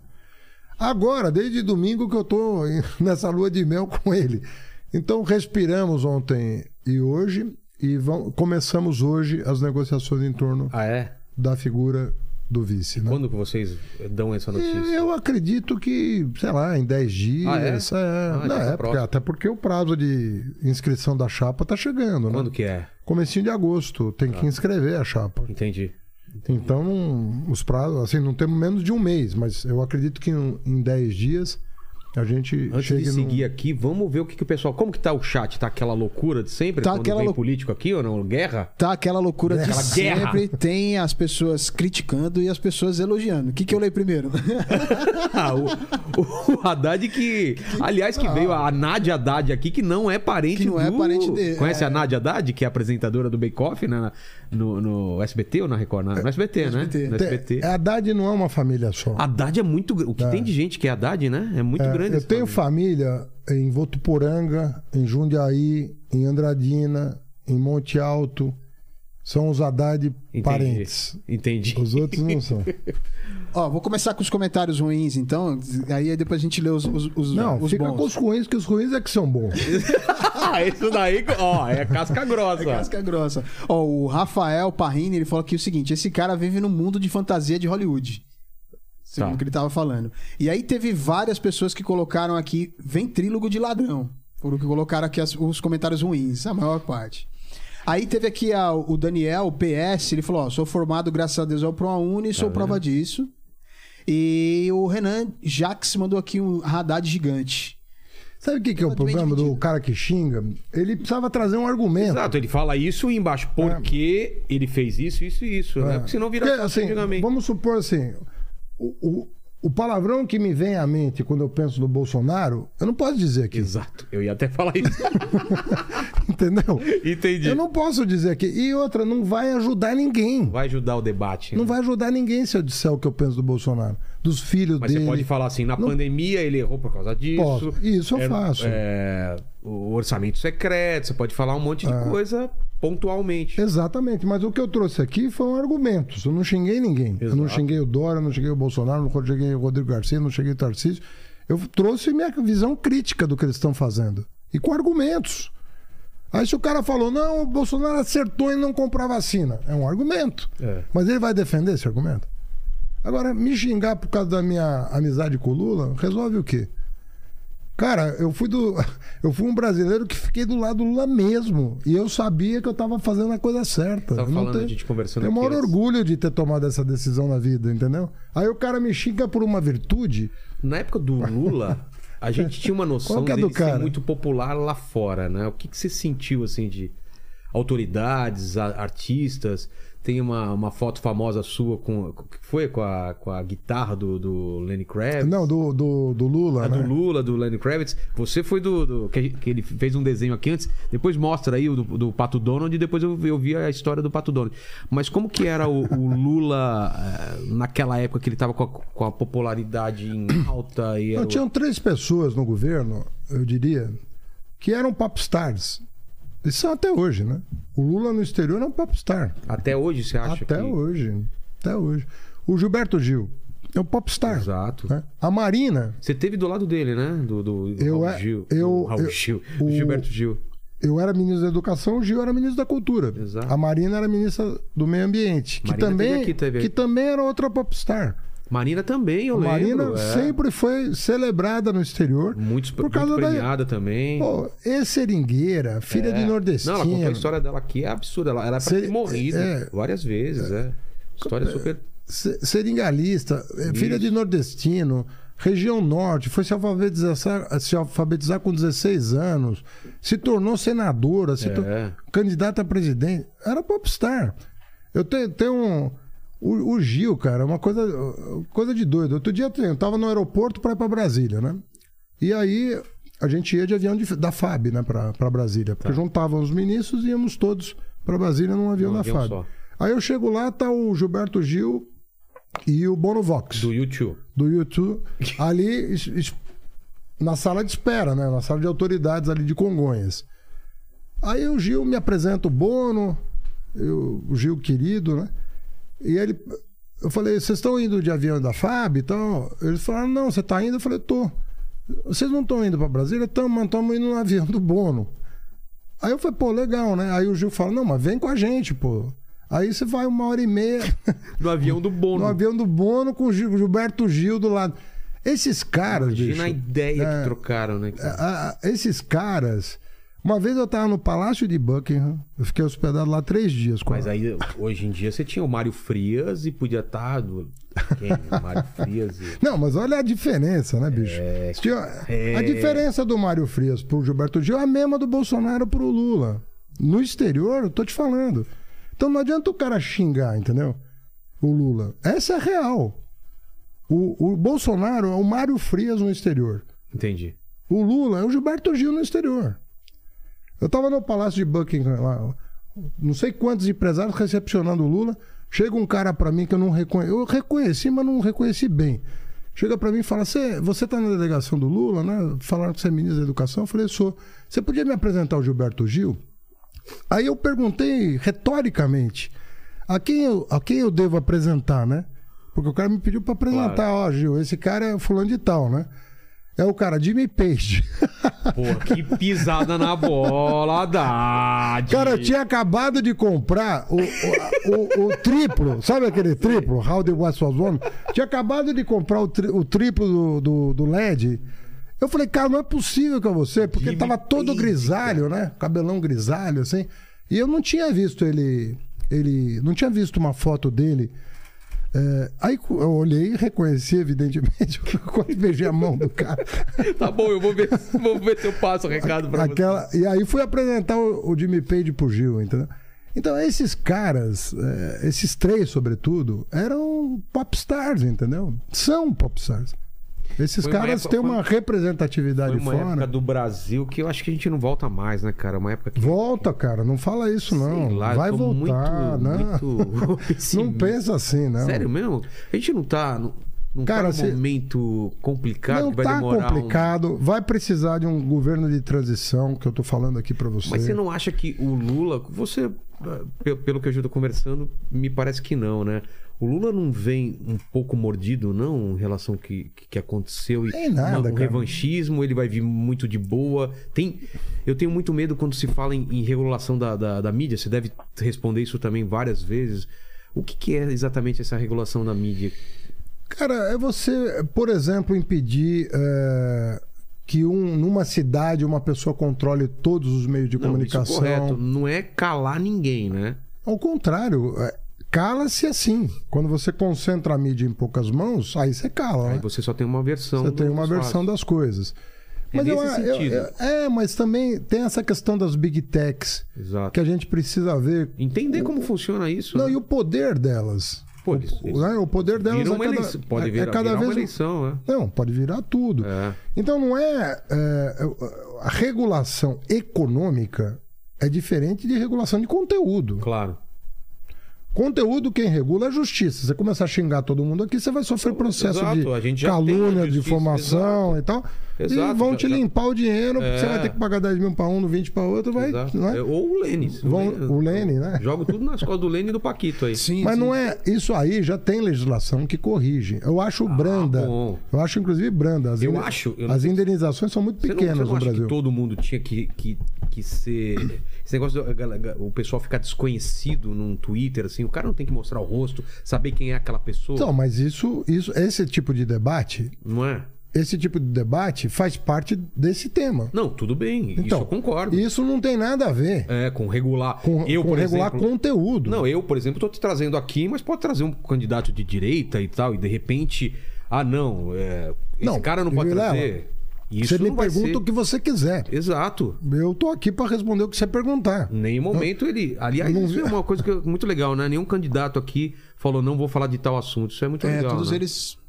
Pelo boa. contrário, você. É só- o assunto tabu é o que você quer ser perguntado. Exato. Para desmistificar aquilo. Então, tá tendo uma palavra sua, assim, no- em nome do PT, que não Cara, o vamos PT ter já censura. O PT governou 12 anos. Não sei, mas eu tô falando é que agora é. Não. O, o Lula não sei como ele vai voltar, né? É, mas é uma pergunta boa, porque eu, às vezes eu ouço de empresário, assim, às vezes eu vou em jantar, os caras me convidam pra saber, às vezes, essas coisas, pra me perguntar isso. O Lula vem Vem vingativo? com sangue no zóio, né? É.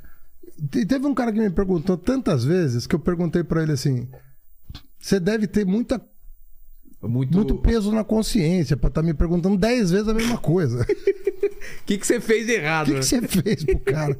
Entendeu? Não é assim, meu. Ninguém. O Lula, o Lula não precisava voltar. É isso que eu não entendo também, né? Ah, mas ele tá ele tem- tranquilão lá. Ah, é que ele quer fechar tem. um ciclo, né? Mas não é isso, A cara. biografia Depois dele tem, que- tem, um, tem, um, tem que ter um.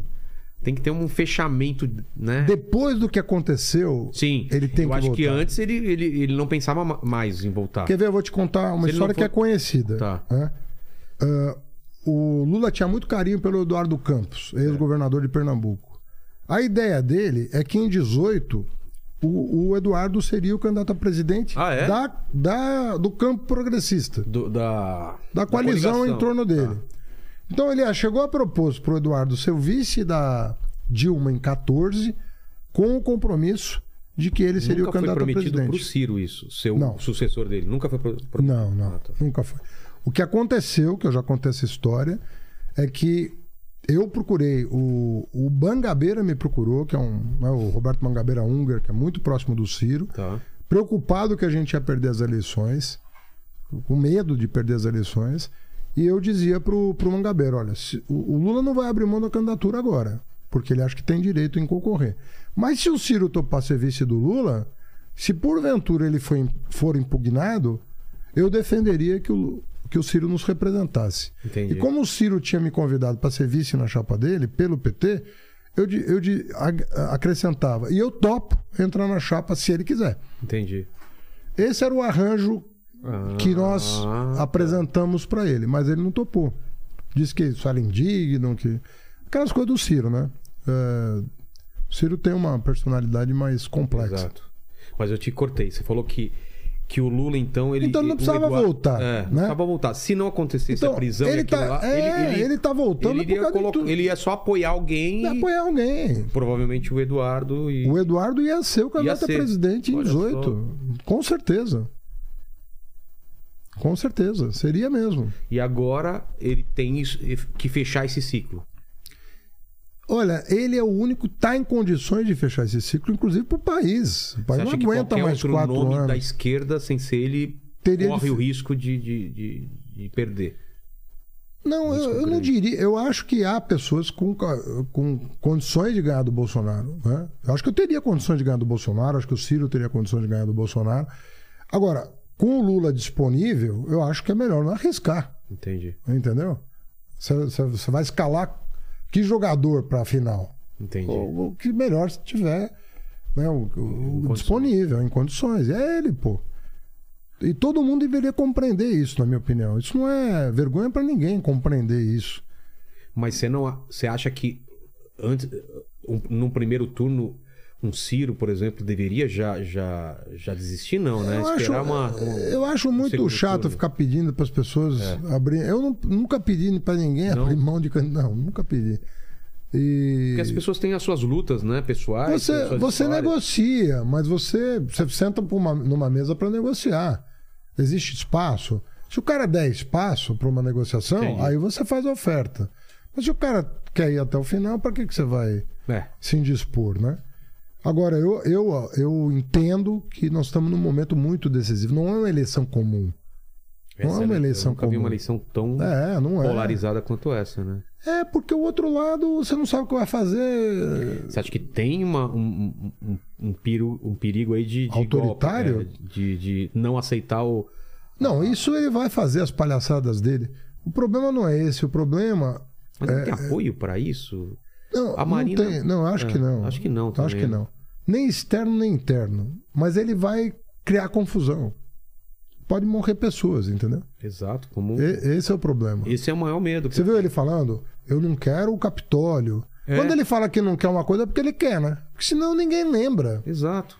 O, o Bolsonaro, ele. ele, Só para dar o contexto, né? O que, que foi o Capitólio, né? Que depois da, da derrota do, do Do Trump, Trump, né? o pessoal invadiu lá, né? E É. Morreu. Quando, quando um presidente da República veja, eu não quero um Capitólio. O que, que ele está dizendo? Veja, eu não quero que as pessoas saiam na rua atirando em. Então, mas quando ele diz eu não quero o Capitólio, ele está rememorando as pessoas de que o Capitólio aconteceu. Exato. Então ele está chamando. Ele está. Sabe? Os interruptores aqui internos estão sendo ligados, né? É Aí perigoso. pinta um maluco desse, entra numa festa de aniversário e mata todo mundo. Então o Bolsonaro ele sabe extrair o pior de cada um, entendeu? Ele, ele é especialista nisso. Ele olha e ele sabe mexer no pior, no pior interruptor da pessoa. Ele liga, ele aciona. Ele é a expressão do mal mesmo, né? Ele aciona o interruptor errado das pessoas. Entendi. Enquanto tem gente que aciona o correto, às vezes você olha para uma pessoa, todo mundo tem defeitos e qualidades. Você olha para as qualidades, né? Pô, vou aproveitar essa pessoa nisso, que isso ela sabe fazer. O Bolsonaro é exatamente o contrário. E você falou que você conhece bem ele porque nos bastidores você teve que negociar muito com ele. Não, é porque ele é uma figura É, já é meio conhecida. folclórica lá. É, É, lá. Tanto é que os programas que ele ia eram programas humorísticos, né? Ele não ia num programa sério fazer um debate. Ninguém levava ele sério até. Ninguém ele- levava. é, até que levaram demais. Fala, Leni. Ó, é, tem aqui, vamos lá, o Charles, ele tá perguntando aqui por que sacrificar a integridade pela política? É Uma Aquele pergunta. papo que você falou, né? De que sofreu pra caramba, de Não, ameaça. de- depe- depende do que você entende é, por, por sacrificar a integridade. Eu nunca sacrifiquei absolutamente nada do que eu acredito pela política. Eu Ah, é nesse sentido? Eu achei que não era. sei se é nesse sentido não sei que se ele é a parte dele, dele É, eu acho que- ameaça pessoal, de ter uma, a integridade física, né? É, eu acho Cara, que quando você está numa comunidade, veja bem, tem gente que tem, um- tem uma visão mais individualista. Não é meu caso. Eu não fui, meu pai não era individualista, minha mãe não era individualista, meu avô era uma um líder religioso da Igreja Ortodoxa do Ah, é? Oriente. Era padre ortodoxo. É, eu, a minha mãe fez 50 anos de filantropia. Cuidou de uma favela perto da minha casa há 50 anos. Li o evangelho toda quarta-feira pra gente. O meu pai, imagina, filho de padre ortodoxo, né? Lá não tem celibato, né? Pode Ah, é? constituir família. É verdade. Então, a minha formação não é a individualista. Eu não, não consigo andar na rua e não olhar para o lado. Não, não é da minha índole. né? Então, quando você quer viver numa sociedade mais justa, a política é o caminho. Como é que você vai mudar a sociedade? Olha, eu vou dar um exemplo para né, a pessoa que, que perguntou. O ProUni, um único programa, ofereceu mais de 3 milhões de bolsas de estudo. Um programa. São 3 milhões de vidas transformadas. Gente pobre, que não teria condição de pagar uma faculdade privada. Quando eu saio na rua, é muito difícil eu não encontrar um prounista. Quando eu saio caminhando. Muito difícil eu caminhar na Paulista, onde for, e não encontrar um prounista. Quando eu vou para a periferia, então é mais ainda, porque tem mais prounista na periferia. E as pessoas vêm, pô, Haddad, sou advogado graças ao ProUni, sou engenheiro graças ao ProUni, sou médico graças ao ProUni. Cara, para um individualista, o cara fala, e daí? Não, Não é para mim? vida, é. Não mudou minha vida, mas a minha vida mudou. A minha vida mudou, vendo essa galera chegando na faculdade. Muda uma vida, você muda o mundo inteiro, né? da- Então, pra- então depende de como você vê o mundo. Eu vejo o mundo assim. Sabe? Eu, eu faço três refeições por dia. Eu sofro em saber que alguém não está comendo. Eu sofro em saber que uma criança está fora na escola. É a minha índole. É assim que eu sou. O que, que eu vou fazer? Se estou certo ou se estou errado, eu não sei, mas é assim que eu sou. Tem gente que voa de helicóptero, vai para Miami, não, não- nem enxerga essas pessoas. É um jeito de ser. A pessoa não enxerga. Acumula, acumula, acumula, acumula, acumula, acumula. É mais, é casa com 20 quartos, com 30, com 40. Não tem fim, né? Porque o- como o número é infinito, né? É. Não tem fim. Aí é uma aeronave, duas aeronaves, um helicóptero, três helicópteros, casa em Miami, casa em Paris, casa em Nova York, casa em São Paulo, casa no Rio, no Campos do Jordão, casa. Pô, cara, não tem fim isso aí. E a vida é uma só, né? O cara não tem nem tempo de. Daí ele vai levar o quê daqui, entendeu? Nada. Então, o que eu acho é o seguinte, nós precisamos buscar um pouco de um pouco de equilíbrio na sociedade. Tá demais. A nossa sociedade está muito desgarçada. É muita miséria ao lado de muita riqueza. Nós precisamos buscar um equilíbrio. E não é ofendendo ninguém, não. Construindo uma coisa melhor. Construindo uma coisa mais justa, uma coisa mais solidária, uma coisa com mais oportunidade para todo mundo. Eu não acho tão difícil fazer isso. E eu pude contribuir, na minha opinião. Vilela, você não sabe o que, que é você num restaurante, o garçom esperar quando ninguém está olhando, né? Vim te cumprimentar e falar, Haddad, eu antigamente ficava das duas às seis da manhã para chegar em casa e agora que você botou ônibus noturno, eu consigo dormir com a minha mulher. Pô, cara, dormir com a mulher. Porra, o mínimo, né? Sabe? E, e aí o- alguém te pergunta por que, que você faz política? Eu falo, eu faço política pra ouvir esse cara. Eu faço política porque eu quero ouvir esse garçom chegar pra mim e falar, eu durmo com a minha mulher. Por causa de uma decisão política que foi tomada.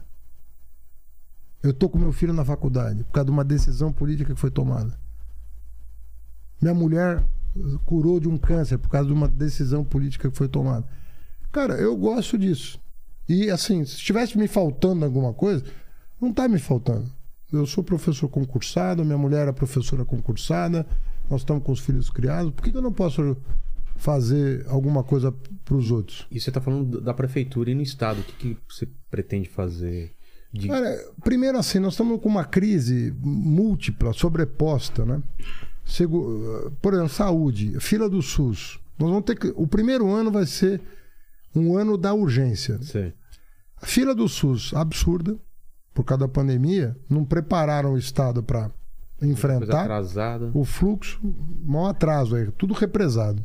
Analfabetismo de criança, evasão de jovens do ensino médio e da universidade, Ah, desaparelhamento da Polícia Civil, falta de efetivo, de equipamento, não se investiga mais nada. Ou você prende em flagrante ou você não prende É. mais, tá assim a coisa. Então, e fome. Então, estou citando cinco coisas que nós vamos. Assim, a primeira providência é tomar conta disso.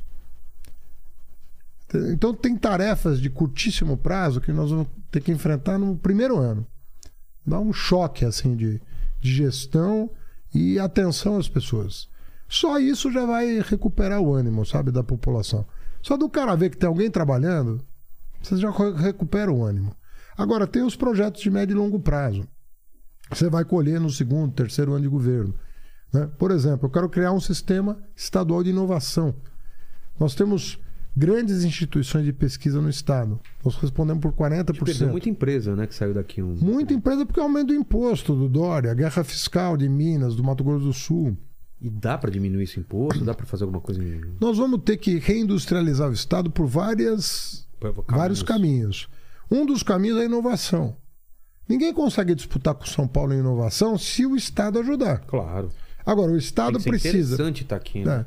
O Estado precisa reunir a pesquisa das boas instituições que nós temos e o setor privado, que é o mais forte do país.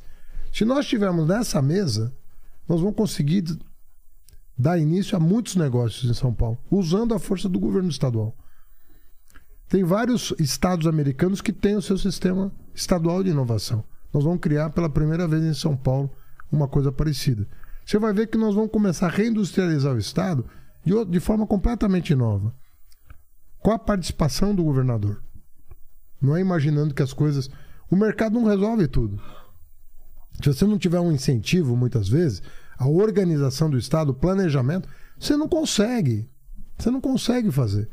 O setor privado, não- às vezes, não sente firmeza de que aquilo vai acontecer e não investe. A chegada do Lula à presidência já vai ser ótima. Por quê? A chegada do Lula à presidência vai dar uma credibilidade para fora. Hoje o Brasil está na baixa no exterior. Ninguém está levando a sério isso aqui. A chegada do Lula restabelece uma credibilidade externa, o fluxo de investimento volta. Agora precisa encontrar oportunidade. Isso os governadores podem fazer, sobretudo o governador de São Paulo. Criar o ambiente, o ecossistema para recepcionar esse investimento. Isso que é a tarefa de um sistema de inovação. Entendeu? Então Entendi. tem muita coisa pela frente. Tem muita. É. Fala, Lene, mais alguma dúvida sobre. Ó, tem, uma, tem o, o dedinho perdido do Lula. O cara tá sempre aqui, Tá né? sempre aqui. Ele mandou uma lista de perguntas, e aí eu separei algumas que realmente são pro, pro, pro Fernando Haddad, porque ele perguntou algumas coisas que tem em relação ao Lula, É, então tem que perguntar vamos- pro Lula. Exato. E outra, né, assim, é, tem que fazer um podcast pra ele Claro, pra fazer é. entrevista, não dá pra perguntar tudo. Então, é o seguinte, ó, tem uma pergunta aqui que ele faz, que ele fala assim: "Você não concorda que o estado de São Paulo só é rico porque nunca foi governado pelo PT?" Acho que isso é uma pergunta pertinente pra fazer pro Fernando, que é, é, envolve o governo de São Paulo. Cara, o, no governo do PT, o Brasil se transformou na sexta maior economia do mundo. Isso nunca tinha acontecido antes. No governo do PT, nós acumulamos 350 bilhões de reservas de dólares em reservas cambiais. Isso nunca aconteceu na nossa história. No governo do PT, nós é, nos tornamos credores internacionais, inclusive do FMI, o que nunca aconteceu na nossa história. Tinha uma dívida. Nos no- no governos do. PT, nós geramos 20 milhões de postos de trabalho, o que nunca aconteceu nessa história. Nos governos do PT, nós quadruplicamos o fluxo de importações e exportações, o que nunca aconteceu na história. Então, do que, que você está falando? Dedinho do Lula, né? Dedinho É perdido. perdido do Lula. Do que, que você está falando, cara? No governo do PT, na Prefeitura de São Paulo, a Prefeitura de São Paulo se tornou credora pela primeira vez. Quem renegociou a dívida de São Paulo fui eu. Reduzi em 50 bilhões a dívida da cidade de São Paulo. Hoje a cidade está montada do dinheiro e não tem projeto. Nos governos do PT. Dória agradeceu Ah, você? Agradeceu não, foi mentir na televisão dizendo que encontrou a prefeitura quebrada. Ah, ele falou isso? É, com todas as agências de checagem de dados desmentindo ele, a lupa, tudo. E ele dizendo, não, não tá dando para fazer nada. Quebrado. Olha o resultado que tá aí. Ninguém sabe nem onde ele tá, se ele tá em Miami, se ele tá onde ele tá. Quer dizer, é, você quando. Nos governos do PT, no governo do PT, a dívida pública caiu de 60% para 30%. Sem aumento da carga tributária, sem vender patrimônio público. No governo do PT, nós achamos a maior reserva de petróleo do século XXI, o pré-sal, que hoje produz 50% do petróleo do país. 50% do petróleo do país. Nós estamos importando gasolina e diesel porque o Bolsonaro, o seu Bolsonaro e o seu Temer pararam os projetos de refinaria. E está faltando refinaria no mundo inteiro. Tá? Aí tem que fazer. E se não fosse o pré-sal, nós estaríamos importando óleo, óleo cru ou para as nossas refinarias, que são poucas, ou importando mais gasolina e diesel já refinado. Ou seja, quando você fala uma coisa dessa, você tem que perguntar o que aconteceu nos nossos governos. E São Paulo não é rico por causa de Tucano, não, porque São Paulo, São Paulo se desindustrializou nesses 28 anos. Isso é verdade. E o governo Teve- de São Paulo é rico desde o café, meu companheiro. Dá uma, dá uma, dá uma lida no Celso Furtado. Por favor, pega o Celso Furtado. É um livrinho de 300 páginas. Até, o livro é de 1959, até hoje vende 20 mil exemplares por ano. Não vai te custar nada. Lê o Celso Furtado, você vai entender a riqueza de São Paulo. Sempre, né? Ó, o, Valeu, dedinho. o Elias Soares, ele tá pedindo aqui para você contar sobre ah, o caso das acusações da improbidade administrativa por irregularidades na construção da ciclovia. Não, veja bem, o, o Ministério Público ele entra com ação de improbidade. Então ele acha que você cometeu um erro, ele acha, ele entra com uma ação. O que quer? Quero ver as contas, que abre. Não, aqui houve prejuízo ao erário, não tem nada a ver com corrupção. Tá. Corrupção é outra coisa, alguém roubou. Entendi. Aí é um erro administrativo que pode ter trazido um prejuízo para o erário público. O Ministério Público entrou com sete ações de improbidade contra mim. Né? E essa que tá- Procurando algum erro. procurando algum erro. Entra contra todos os prefeitos. Ah, isso é normal. Não, é normal. Não é tão normal, porque ficou tão anormal que mudaram a lei de improbidade para evitar abuso. Porque fica parando Não, toda- porque começou a entrar com ação as Pra coisas qualquer mais. coisa. Eu, eh, eu respondi a sete ações de improbidade, fui absolvido de cinco, uma não foi recebida e essa ainda não foi julgada. Entendeu? Foi, vai ser periciada, essas coisas. Entendi. Mas assim, são. é, Rapaz, você responde a muito processo. Muito processo hoje na vida pública. Isso acaba afastando as pessoas da vida pública. Porque você cansa de, de pedir ajuda para um amigo para se defender. E custa caro. E aí tem ações que não são só do Ministério Público. Às vezes são ações civis públicas, ações populares, às vezes são ações de particulares eh, que se sentiram ofendidos por qualquer coisa. Então o político fica muito na berlinda. Né? Até o Edir Macedo entrou com duas ações contra mim Por quê? Porque ele se sentiu ofendido por uma declaração que eu dei dizendo que ele era fundamentalista, tá? Entrou- com uma ação contra mim. Perdeu as duas. Mas enquanto não julga, o cara fica te apurrinhando, ó, você tá respondendo a ação. Agora, meu, responder a ação, eu posso entrar com uma ação contra você amanhã. Não quer dizer nada. Entendi. Agora, o resultado é que interessa. Né? Eu tenho, tenho não sei quantas absolvições, entendeu? E não tem nenhuma condenação. Perfeito. O que importa é o É o placar. resultado, claro. né? Você chutou o pênalti. O, o Ministério Público chuta o pênalti. Vamos ver se o goleiro pega. Né?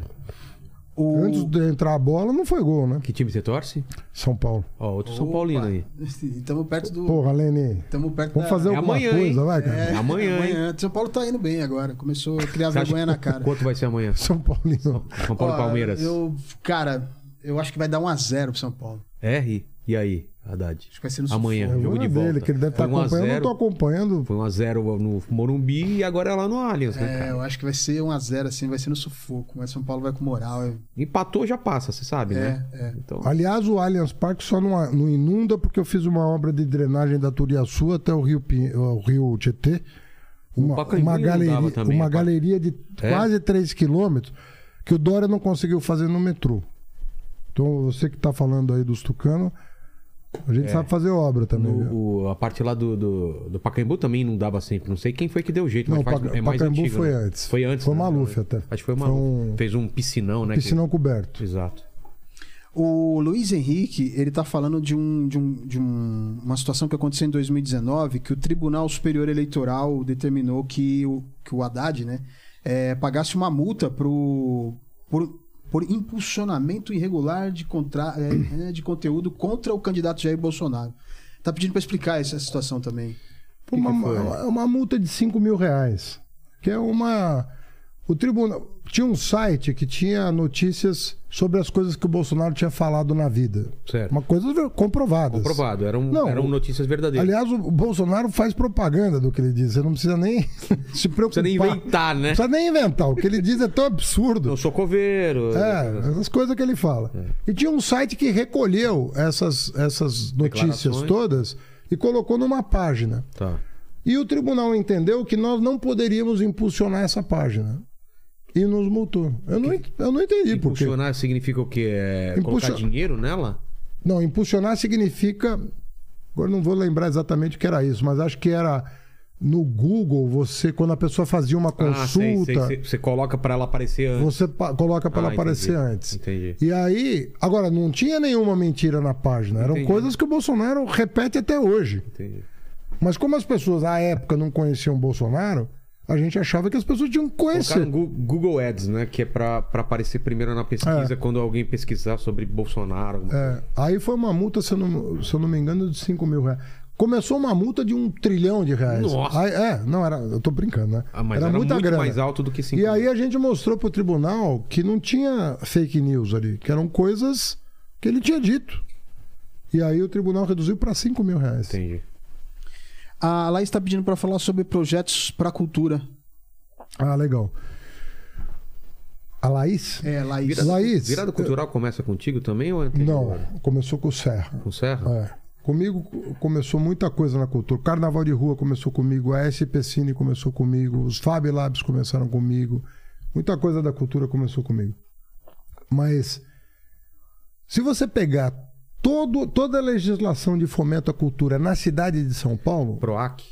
não, PROAC na é cidade é, estado. do estado, Aliás, Toda- agradecer o Proac. Ganhei três vezes lá, hein? toda a legislação, vou falar já do PROC, toda a legislação de fomento à cultura da cidade de São Paulo, ou é de um prefeito petista ou de um vereador petista. Quais que tiveram? Lei de fomento ao teatro, lei de fomento à periferia, lei de fomento à dança, lei de fomento ao circo, tudo.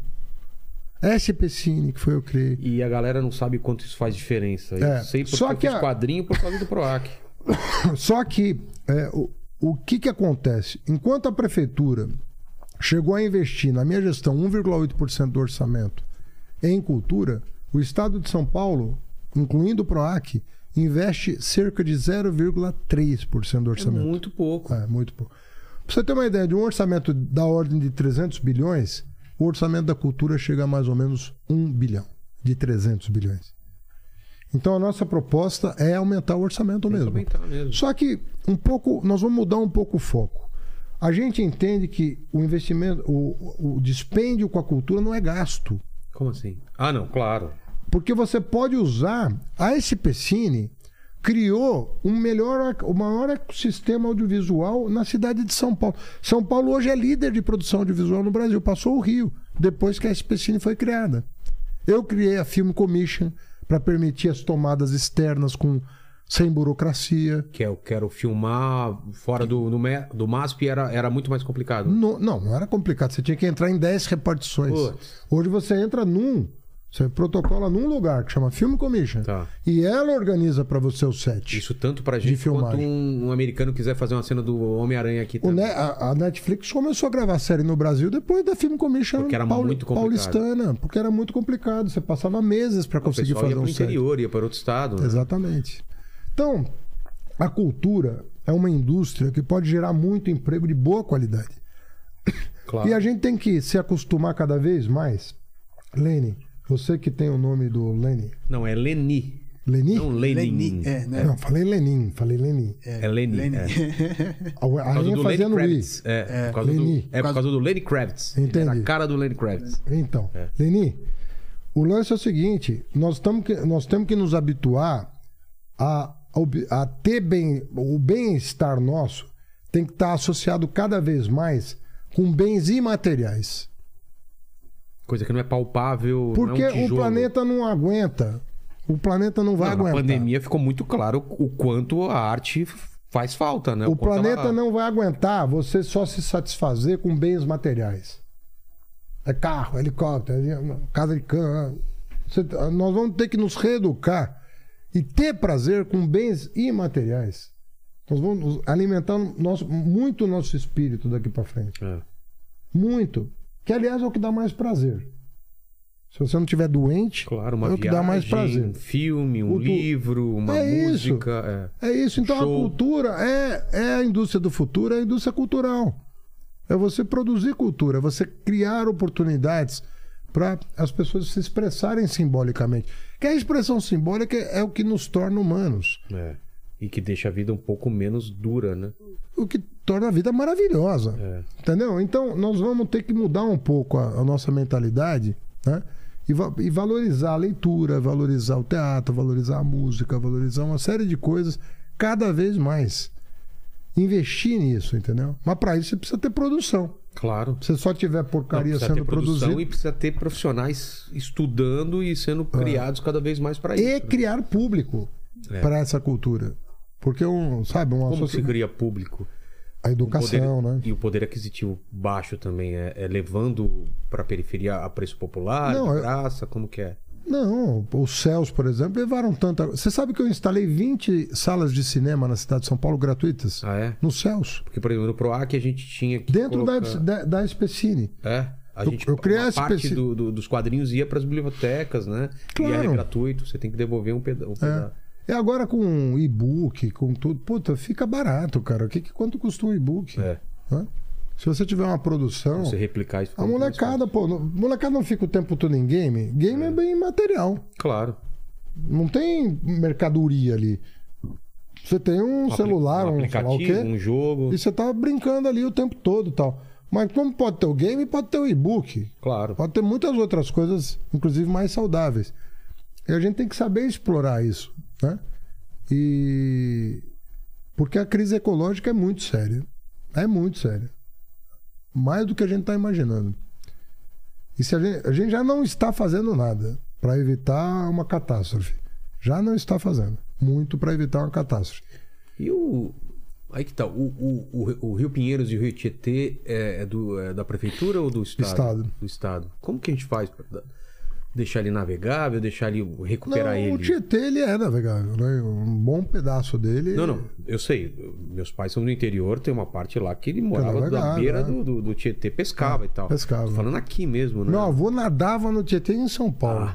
Ah, o meu avô, mãe Sério? O, pa- o pai da minha mãe tem foto nadando no Rio Tietê. Imagina que doido seria isso, a gente poder ir ao redor do rio construir toda uma. incrível, uma... Incrível mesmo. demais. É. Eu acho que está avançando a despoluição. Acho que num ritmo realmente que deixa todo mundo um pouco chateado, né? Todo mundo queria ver o Rio mais em ordem, né? É. Mas ele está sendo despoluído, né? O, o Rio Pinheiros, é, eles conseguiram fazer ligações de esgoto, uma quantidade razoável de residências passaram até, t- ah, pelo menos, não sei se o tratamento, mas pelo menos a coleta. Entendi. Porque tem uma diferença entre cole- coletar e tratar, né? Ah, é? É, porque às vezes você coleta e você vai jogar Aí não adianta, você tira o, programa de- o problema de um lado de e um lado e joga do outro. É. Mas nós temos, nós temos eh, estações de tratamento que até algumas estão até subutilizadas. E você precisa criar ramais. Às vezes, e o ramal é caro. O ramal o que que é? Um O ramal grande... é quando você pega todos os coletores e joga num grande duto Entendi. que tem o tamanho um metrô, assim. Que leva o esgoto Negócio todo pra uma... absurdo grande. É grande pra caramba. E tem que ter pressão, tem que ter É uma um- coisa que... É. uma, uma área de, de, de secção de, de um metrô mesmo. Passa um trem dentro. Pra levar para as estações de tratamento. Tem umas obras paradas desde a época da Copa, né? O- o- os, os elevados e tal, né? Não, tem o monotrilho, Monotrilho, né? Famoso, exato, né? é. O monotrilho do, que ia lá pro Morumbi, né? É, do Morumbi Que- até que- o, o, O aeroporto de É. Congonhas. Ia Esse aí tá as moscas lá. Exato, né? É. É, um- é lamentável. A quantidade de obra parada é muito grande. É. Muito grande. Fala, Lene. Ó, o, o Kaique Diniz aqui perguntou o seguinte: Haddad, é, você acha que suas visitas ao Lula na cadeia mancharam a sua imagem? Não foi um erro na campanha? É, ele meio que respondeu. Cara, já, quando, é. quando você sabe o, a atrocidade que está sendo cometida né, contra uma pessoa. Veja bem, se o Lula fosse culpado, eu poderia visitá-lo como amigo dele. Claro. tá? Porque ele não ia. de- Eu ia lamentar ele ter errado, mas eu ia querer que ele pagasse pelo erro que cometeu. Não é amigo porque o cara é pessoal. teu amigo que você vai deixar de considerar justo uma pena.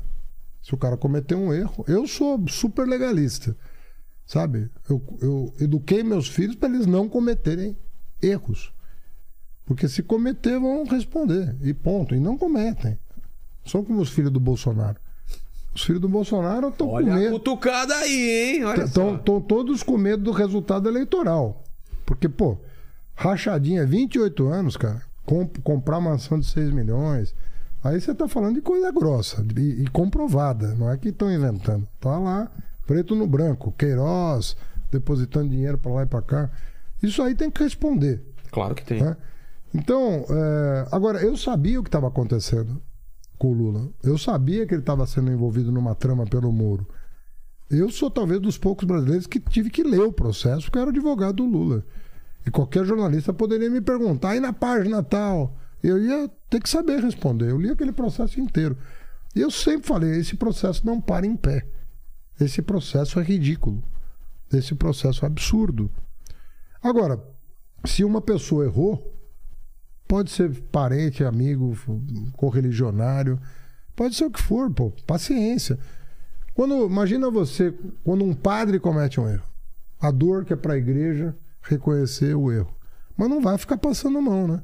Quando um pastor comete um erro, Claro. esse pastor que pediu uma barra de ouro, um quilo de ouro no MEC. Imagina um pastor vai roubar dinheiro do Ministério da Educação com o consentimento do ministro.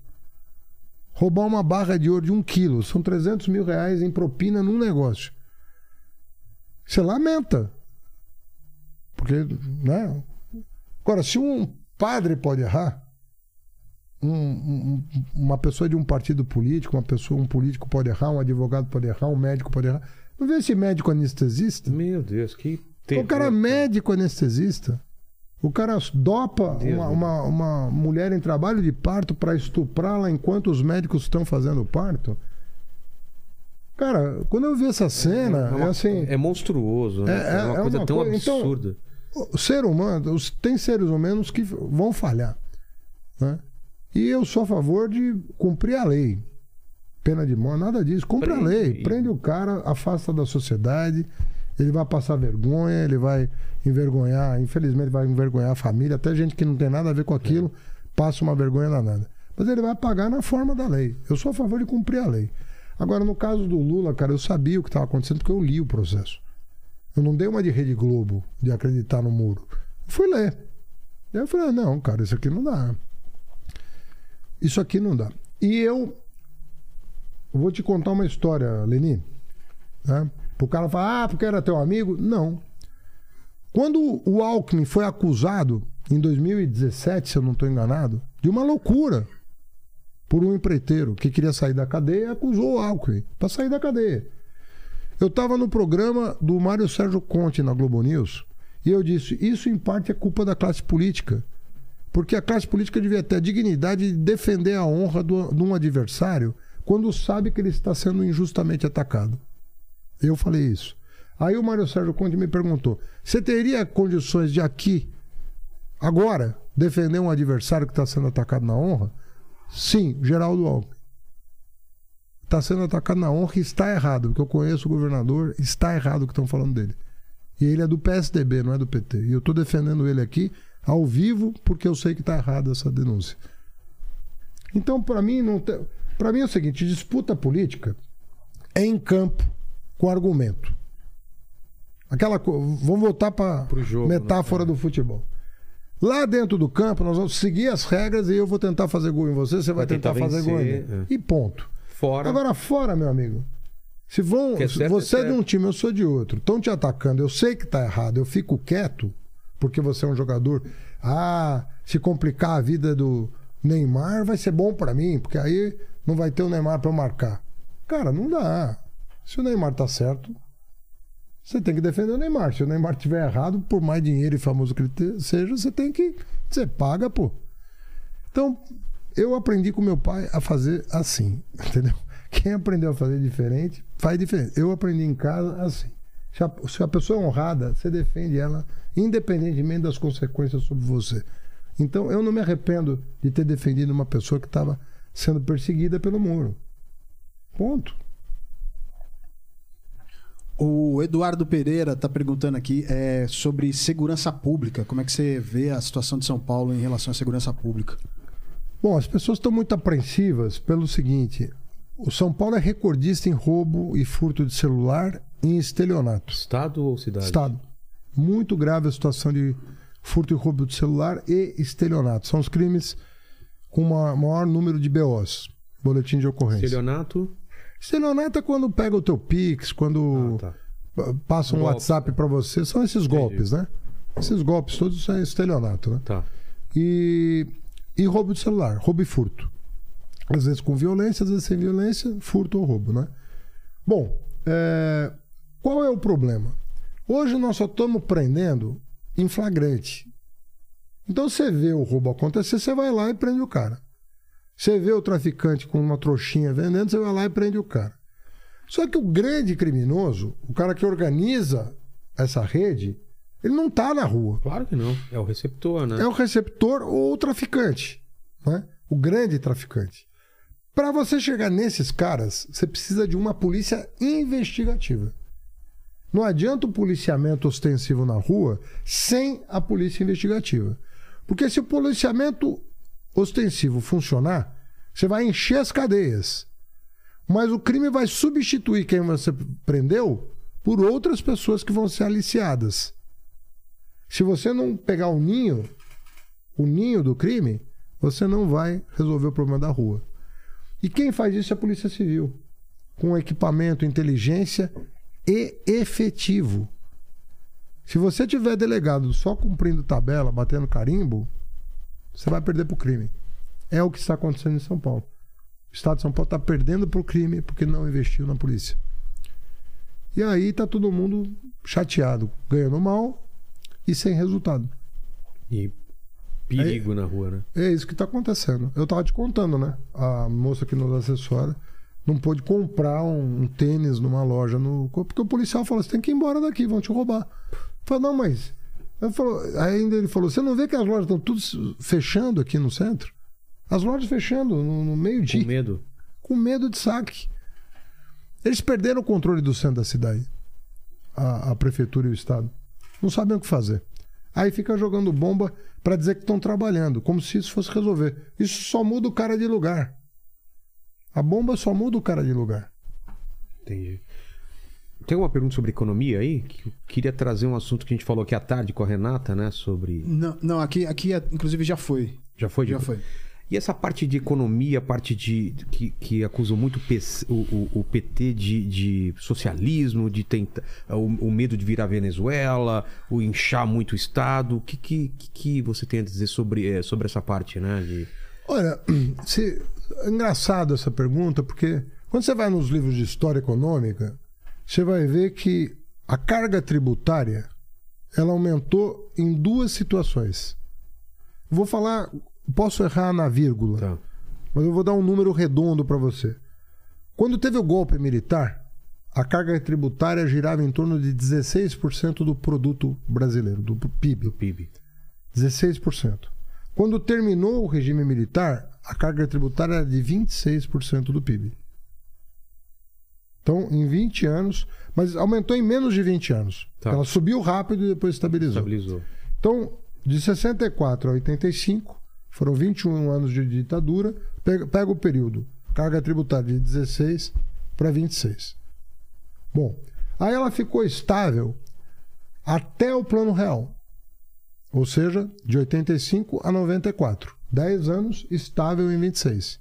Aí ela subiu de 26 para 32 durante o governo do Fernando Henrique Cardoso e permanece- permaneceu mais ou menos em torno disso até hoje. Então, os dois momentos que o Estado cresceu foi num período do regime militar e num período do governo FHC. É isso. É isso que está nos livros. E não tem como a gente re- reduzir isso. Eu acredito que não. E eu vou que são quatro meses ou cinco meses, né? Que a gente, É um terço. gente trabalha um ter- para pagar o governo. É um né? terço do um terço da, da, da renda, Que é mais ou muito menos. pesado, É. né? O problema é o seguinte: você não, você não consegue garantir escola pública universal, saúde pública universal, assistência pública universal. Você não consegue assegurar tudo isso, que o Brasil não tinha. O Brasil não tinha isso.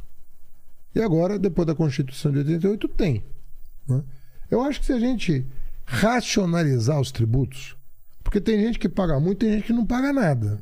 E também escoa esse, desse dinheiro muito, Muito. pra mão errada, né? para a mão errada. É. Então, se a, se a gente racionalizar o Estado, eu acho que a gente consegue melhorar. No governo Lula, a carga tributária ficou estável. Estável. Inclusive a Dilma ficou estável. Não teve aumento de tributo. Que É, a carga tributária. Volta o papo do CPMF, né? E, e aí- é, mas nós, nós- perdemos a CPMF no nosso governo. Foi criada no governo Fernando Henrique e acabou no governo Lula. Graças então, a Deus, quando a né? pessoa pergunta da, da Venezuela, tem que ver os dados, porque senão volta a pergunta do dedinho, né? Perdido É. do Lula. Mas por que que essa... essa... E aí você fala, meu, você- tá, você tá em, em que página, de que livro, entendeu? Mas qual parte do socialismo que, que vocês defendem? É o que? É o Estado cuidando da parte de Eu vou, educação? eu vou te ser muito sincero, Vilela. Eu acho assim, o imposto sobre herança no Brasil ridiculamente baixo. Eu não tô falando de herança do cara ter dois apartamentos e deixar um para cada filho. Não é disso que eu tô falando. Tô falando de fortunas de 500 milhões, 1 bilhão, 2 bilhões. Pô, o- sabe qual que é o mérito do, do filho do cara herdar um bilhão de reais de patrimônio? No mundo inteiro, no mundo mais rico que nós, o imposto sobre herança aumentou. Porque o o filho não, tem mérito, não teve Mas mérito isso tem nenhum. impacto real? É muito dinheiro, assim, que... que- Depende do alíquota, né? Depende do que você fizer. Mas hoje a concentração de renda é de tal ordem que se não tiver um cuidado com isso, daqui a pouco, hoje, um, um- um único o homem mais rico do mundo tem uma fortuna estimada até outro dia em 300 bilhões de dólares. Quer dizer, as reservas cambiais de um país como o Brasil. Então, tá havendo, né? Um- um- é uma falta de proporção nas coisas.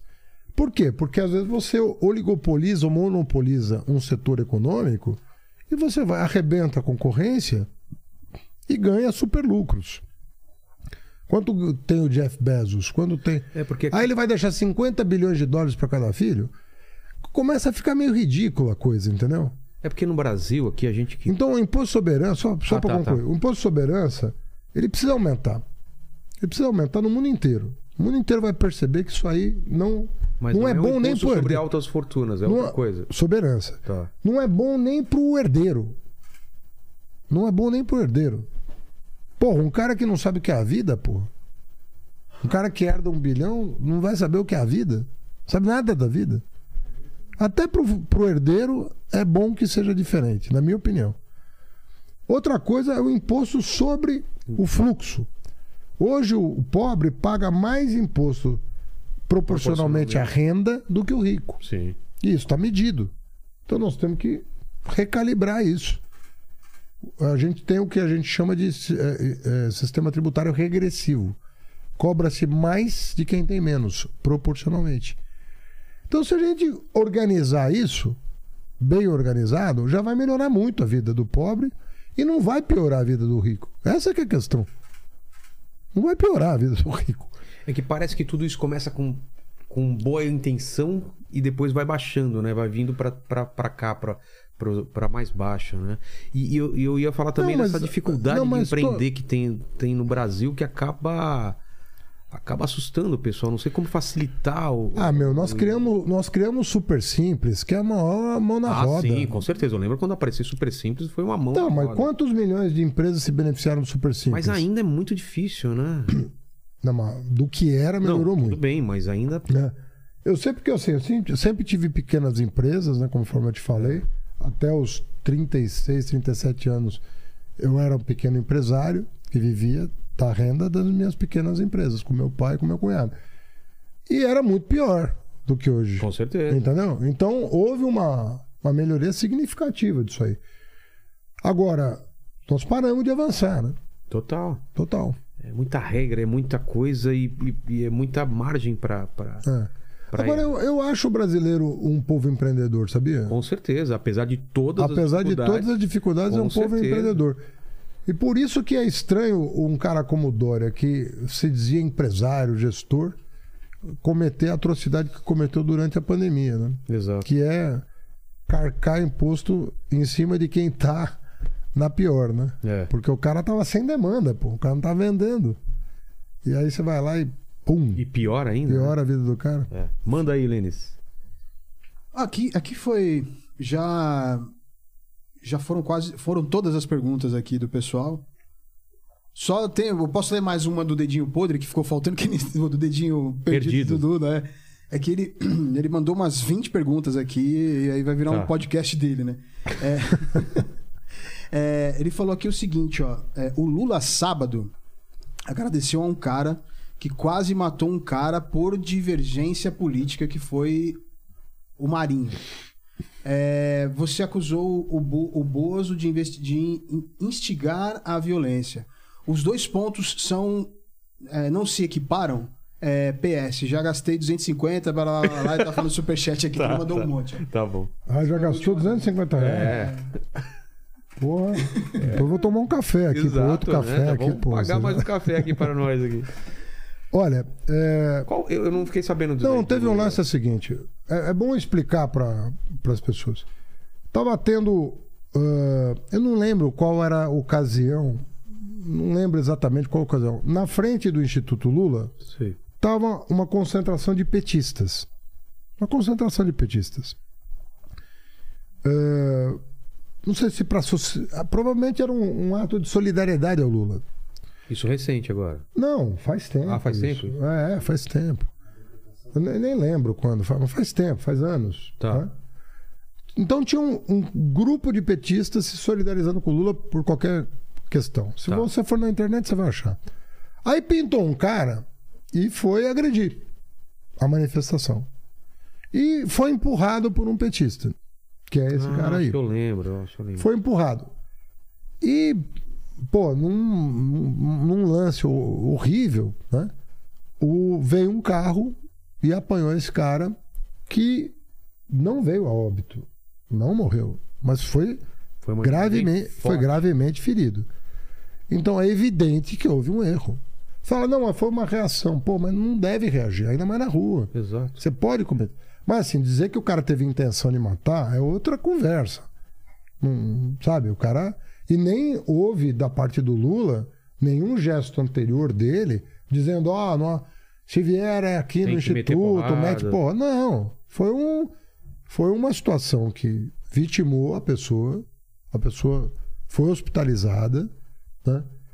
Que eu me lembre, aí eu não quero também falar de coisa que eu não sei. Que eu me lembre, a pessoa se recuperou do acidente, entendeu? É, e, e- e, assim, por infortúnio total, eu soube que veio a falecer de Covid. Ah. Veio a falecer de Covid. Nada a ver com o acidente. Muito tempo Eu tô depois. contando aquilo que me passaram dessa história.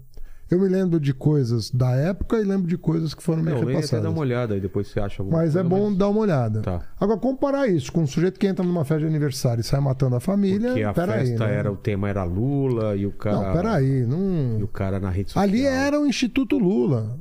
Não foi um petista que foi na casa Exato. de um bolsonarista. Era a casa do PT. Era o escritório do Lula. O sujeito foi provocar. Invadiu. Justifica o empurrão? Não. Não tô aqui para. A gente, quando vem um cara provocar, a orientação que a gente recebe é o seguinte: chama a polícia. É claro. ou contém a pessoa. Né? Imobiliza a pessoa, se a pessoa for agredir alguém, tiver com uma faca, tiver com. imobi- Imobiliza. Contém a pessoa.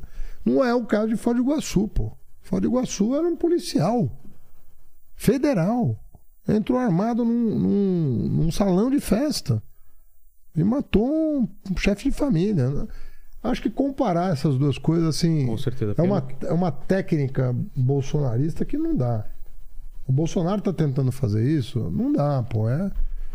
Tinha que ser não o tem- não primeiro. tem cabimento Tem que ser o primeiro a vir a público e falar que isso é inadmissível, que é um É absurdo isso. e tal. É isso. Eu não estou justificando o erro de ninguém, viu? Eu só estou também, comparando claro, situações também, claro. muito diferentes. Mas é esse, é esse fato que ele tá comparando mesmo? É isso, né? É isso mesmo, foi um incidente Então tá em frente certo. Instituto Lula. Eu acho que eu lembro. Não, e o cara tá respondendo judicialmente. É. Ele vai. Tá, tá respondendo judicialmente Claro. sobre, sobre aquilo. né? É isso? É, tem, só, tem só mais uma pergunta que é sobre. sobre deixa eu só puxar aqui. É, que é o plano para a educação básica. É, tá falando o seguinte aqui: não seria melhor, ao invés de investir, de continuar investindo no ProUni, investir na base e deixar todos no mesmo nível? Olha, nenhum país do mundo opta por uma coisa ou, Ou por outra. né? Você calibra. Hoje, 80% do recurso é investido em educação básica, 20% em educação superior. É uma proporção razoável no mundo. né? Não é uma coisa muito desproporcional que acontece no mundo. Porque é o seguinte: é, se você não tiver pais universitários, você vai prejudicar os filhos. Se você não tiver professores universitários, você vai prejudicar os alunos. Então, a educação ela é um ciclo geracional. Você tem que pensar ciclicamente quando você pensa em educação. Porque senão você vai cometer um erro absurdo. Falar, então, vamos botar todo mundo na creche primeiro e depois resolve o resto. É, eu estudei em escola pública até a oitava série. Então. e era muito boa, né? Você tem que pensar ge- ge- é, a geração, geracionalmente. Quando você pensa geracionalmente, você consegue entender a dinâmica da educação. Você tem que reservar um, um recurso para a educação superior. O Brasil, com tudo que, que, eu, que eu fiz, e eu fui de longe o que mais fez. O SISU da minha época, a expansão das federais, criação dos institutos federais, o ProUni, tudo da minha época, lá no Ministério da Educação. É, com tudo que nós fizemos, nós temos menos universitários que Argentina e Chile, Menos que Argentina e Chile. proporcionalmente. São mais de 8 mil. Mas nós tínhamos 3 milhões de universitários, temos quase 9. Melhoramos muito. Mas nós precisávamos chegar ainda nos 12 para estar numa situação razoavelmente confortável. Ainda precisava expandir mais. Então, não- a conta não é. A conta da educação é, um pouco. Um ou outro, né? É. Não, não dá. Porque o professor, você vai formar Claro, onde? claro. E os pais dos alunos, você não vai formar? É que antes Hoje tá- regulado, né? Antes Hoje está provado, Vilela, que é interessante isso. Dois terços do desempenho de um estudante tem a ver com a família dele e não Ah, com a é? escola. Dois terços. Explica o desempenho do aluno. Porque a gente não repara o quanto a gente educa os nossos filhos. Claro. Começa do vocabulário, começa da sintaxe, Ajudar na lição de casa. Por que, que uma criança de 3 anos fala, 3, 4 anos, fala perfeitamente numa casa e na outra não? Tem a ver com os pais, com os avós. O avô que conta história, que lê história. Uma criança que tem um avô analfabeto tem uma formação. Uma criança que tem um avô letrado tem outra formação. E Claro, ele nem foi para a escola ainda. E você já está distinguindo. Por quê? Porque o avô que conta história, que lê, que tal, vai dar uma formação pro neto. O outro analfabeto não pode. Então, a educação ela é- tem que ser pensada geracionalmente, porque senão É, você vai cometer muitos erros de gestão, entendeu? faz todo sentido. Aqui foi. É isso. Haddad, obrigado demais pelo papo, mas você não tá livre não, hein? Eu Não? sempre termino aqui fazendo três mesmas perguntas para todo mundo e contigo não vai ser diferente. Vamos ver. Falamos aqui da sua trajetória, história de vida, sua atuação na política e olhando para trás, Haddad, qual foi o momento mais difícil da sua vida? Ou na política ou na ou da sua vida? Olha, mesmo? todo mundo passa por momentos difíceis, né? Mas acho que o dia mais dramático que eu vivi foi o dia que eu perdi a eleição pro Bolsonaro. É mesmo? Ah, aquilo ali. Eu vi o pavor nos olhos das pessoas. Eu até fiz um discurso dialogando com esse pavor, um discurso da derrota, vamos dizer assim. Sei. Foi dialogando com o pavor que eu vi no rosto das pessoas. E as pessoas estavam certas. Então aquele dia foi um dia. Um dia que não vai sair da minha memória. Menos em função do que eu estava vivendo e mais em, em função do que eu estava vendo Não que pela acon- derrota pessoal, mas Não, derrota não era uma questão pessoal. Entendi. Era um país que se perdeu, sabe? Era um país que estava se perdendo ali. E muita gente sentindo que isso, tá, que isso ia acontecer. Entendi. E essa, essa sensação, você, em relação a hoje, ela tá melhor? Você tá mais otimista? Tá. Não, essa, veja só, é, esse dia eu não vou esquecer. Tá. Daqui 50 Marcado. anos, se eu viver, se Deus quiser, eu vou lembrar desse dia, porque foi um dia. As pessoas tremiam, Vila. As pessoas me abraçavam, as pessoas lacrimejavam, as pessoas choravam, as pessoas gritavam. É, Foi uma coisa absurda. E eu tentei fazer um discurso. Se você rever o meu discurso, que está no YouTube, então, um discurso para tranquilizar as pessoas. Eu falo, "Não, nós estamos aqui. Nós não vamos largar a mão de vocês. Nós estamos juntos. Nós vamos atravessar isso juntos. Foi um discurso para, sabe, atenuar a dor que as pessoas estavam sentindo. Entendi. Mas eu senti a dor das pessoas. Ela penetrou minha Reverberou alma, reverberou muito forte. A segunda pergunta é a seguinte: iremos morrer um dia? Espero que demore muito tempo, Haddad. Mas esse vídeo vai ficar para sempre na internet. O pessoal pode voltar daqui 293 anos Ah, para querer saber quais seriam suas últimas palavras. Quais seria, qual seria seu Outro epitáfio? dia o, o, Ah, Você, você lembra um o pouco? Porchat, Você lembra um pouco o Toquinho aqui, o Toquinho É mais verdade, novo, é, não parece? lembra mesmo. Quando ele deu risada aqui, eu falei, pô, parece o Toquinho. Já te falaram queria isso? ou não? tocar aquele violão. Pô, já pô. pensou? Você ia falar de quem? Eu tô arranhando até hoje falar de- nada. Eu acabei de interromper. Você ia falar de quem? Do... Citar. Não, o Porchat Ah, o me Porchat. perguntou o que, que vai no, Na no- na, na tua lápide. Eu falei, eu tentei. Isso vale pra tudo, né? Vale pra tudo. Pra minha mulher, pro meu filho também. Filho, eu tentei. Fiz o meu melhor, né? É isso. Eu acho que é uma boa, É boa. síntese da vida, né? E a terceira pergunta é qual dúvida você tem, qual questionamento você se faz? Divide com a gente, assim. Hoje. A minha, eh, eu sempre olho p- p- pro Homo sapiens com uma. eu olho para esse bicho com. né? Por isso que a antropologia me atrai tanto. Eu, a minha grande interrogação é olhar para o Homo sapiens e responder: que bicho é esse? Sabe? É a grande dúvida da minha. Que ele venceu a corrida, aí tinha mais uns outros É, disputando e ele é o né? vencedor aí, né? Ele é o Homo vencedor, aniquilou todos os outros. né? Exato, né? Mas eu olho para esse, pra esse organismo com grande interesse e com muitas dúvidas sobre O, o que, o que- seu o que que potencial. você tá querendo, o, né? seu, o seu potencial. É, o- do que, que ele é capaz. Né? Exato. Das melhores coisas, das piores É, coisas. né? mas é intrigante, né? Não total, dá pra. Total. É um bichinho intrigante. Todo. E a arte pode salvar a gente, né? Vai salvar. Vai salvar. Obrigado, Haddad. Obrigado vocês que estiveram aqui até agora. Lene, o que, que você fala no final do programa? Fica à vontade. A, a arte vai salvar a todos. Escreva Não, era pra você dar os recados finais só, Lene. Ele, ele se gostou. Ele, da- é, ele se empolgou. Ele se empolgou. Era pra você falar assim, é escreve fala no de- Eu falei Fala que ele estava certo na leitura É, do título, vê, né? Ele se empolgou aqui. E agora ele, deu uma- ele escalou. Calou. Tá, né? Então você que teve agora até aqui nesse final, escreve nos comentários a arte salva, que a gente sabe que você chegou até o final. E aí agora com você. É, é, dê um joinha, se inscreva no canal, torne-se membro. E é isso aí, como o Jujuba. Valeu, Lenny Kravitz. Valeu. Temos o nosso Lenny Kravitz fera, aí. bicho, Você vê? fera. Quero ver ele com violão, com a Pô, guitarra. manda bem, cara. Manda bem? Manda, tem uma banda gospel, depois ele vai te mostrar. Depois eu Pô, legal, bicho. E é no- na guitarra, né? Eu toco, canto, toco E vocal violão, também. toco batera. Caraca, só eu então sobrei. Eu também. Até mais, gente. Falou.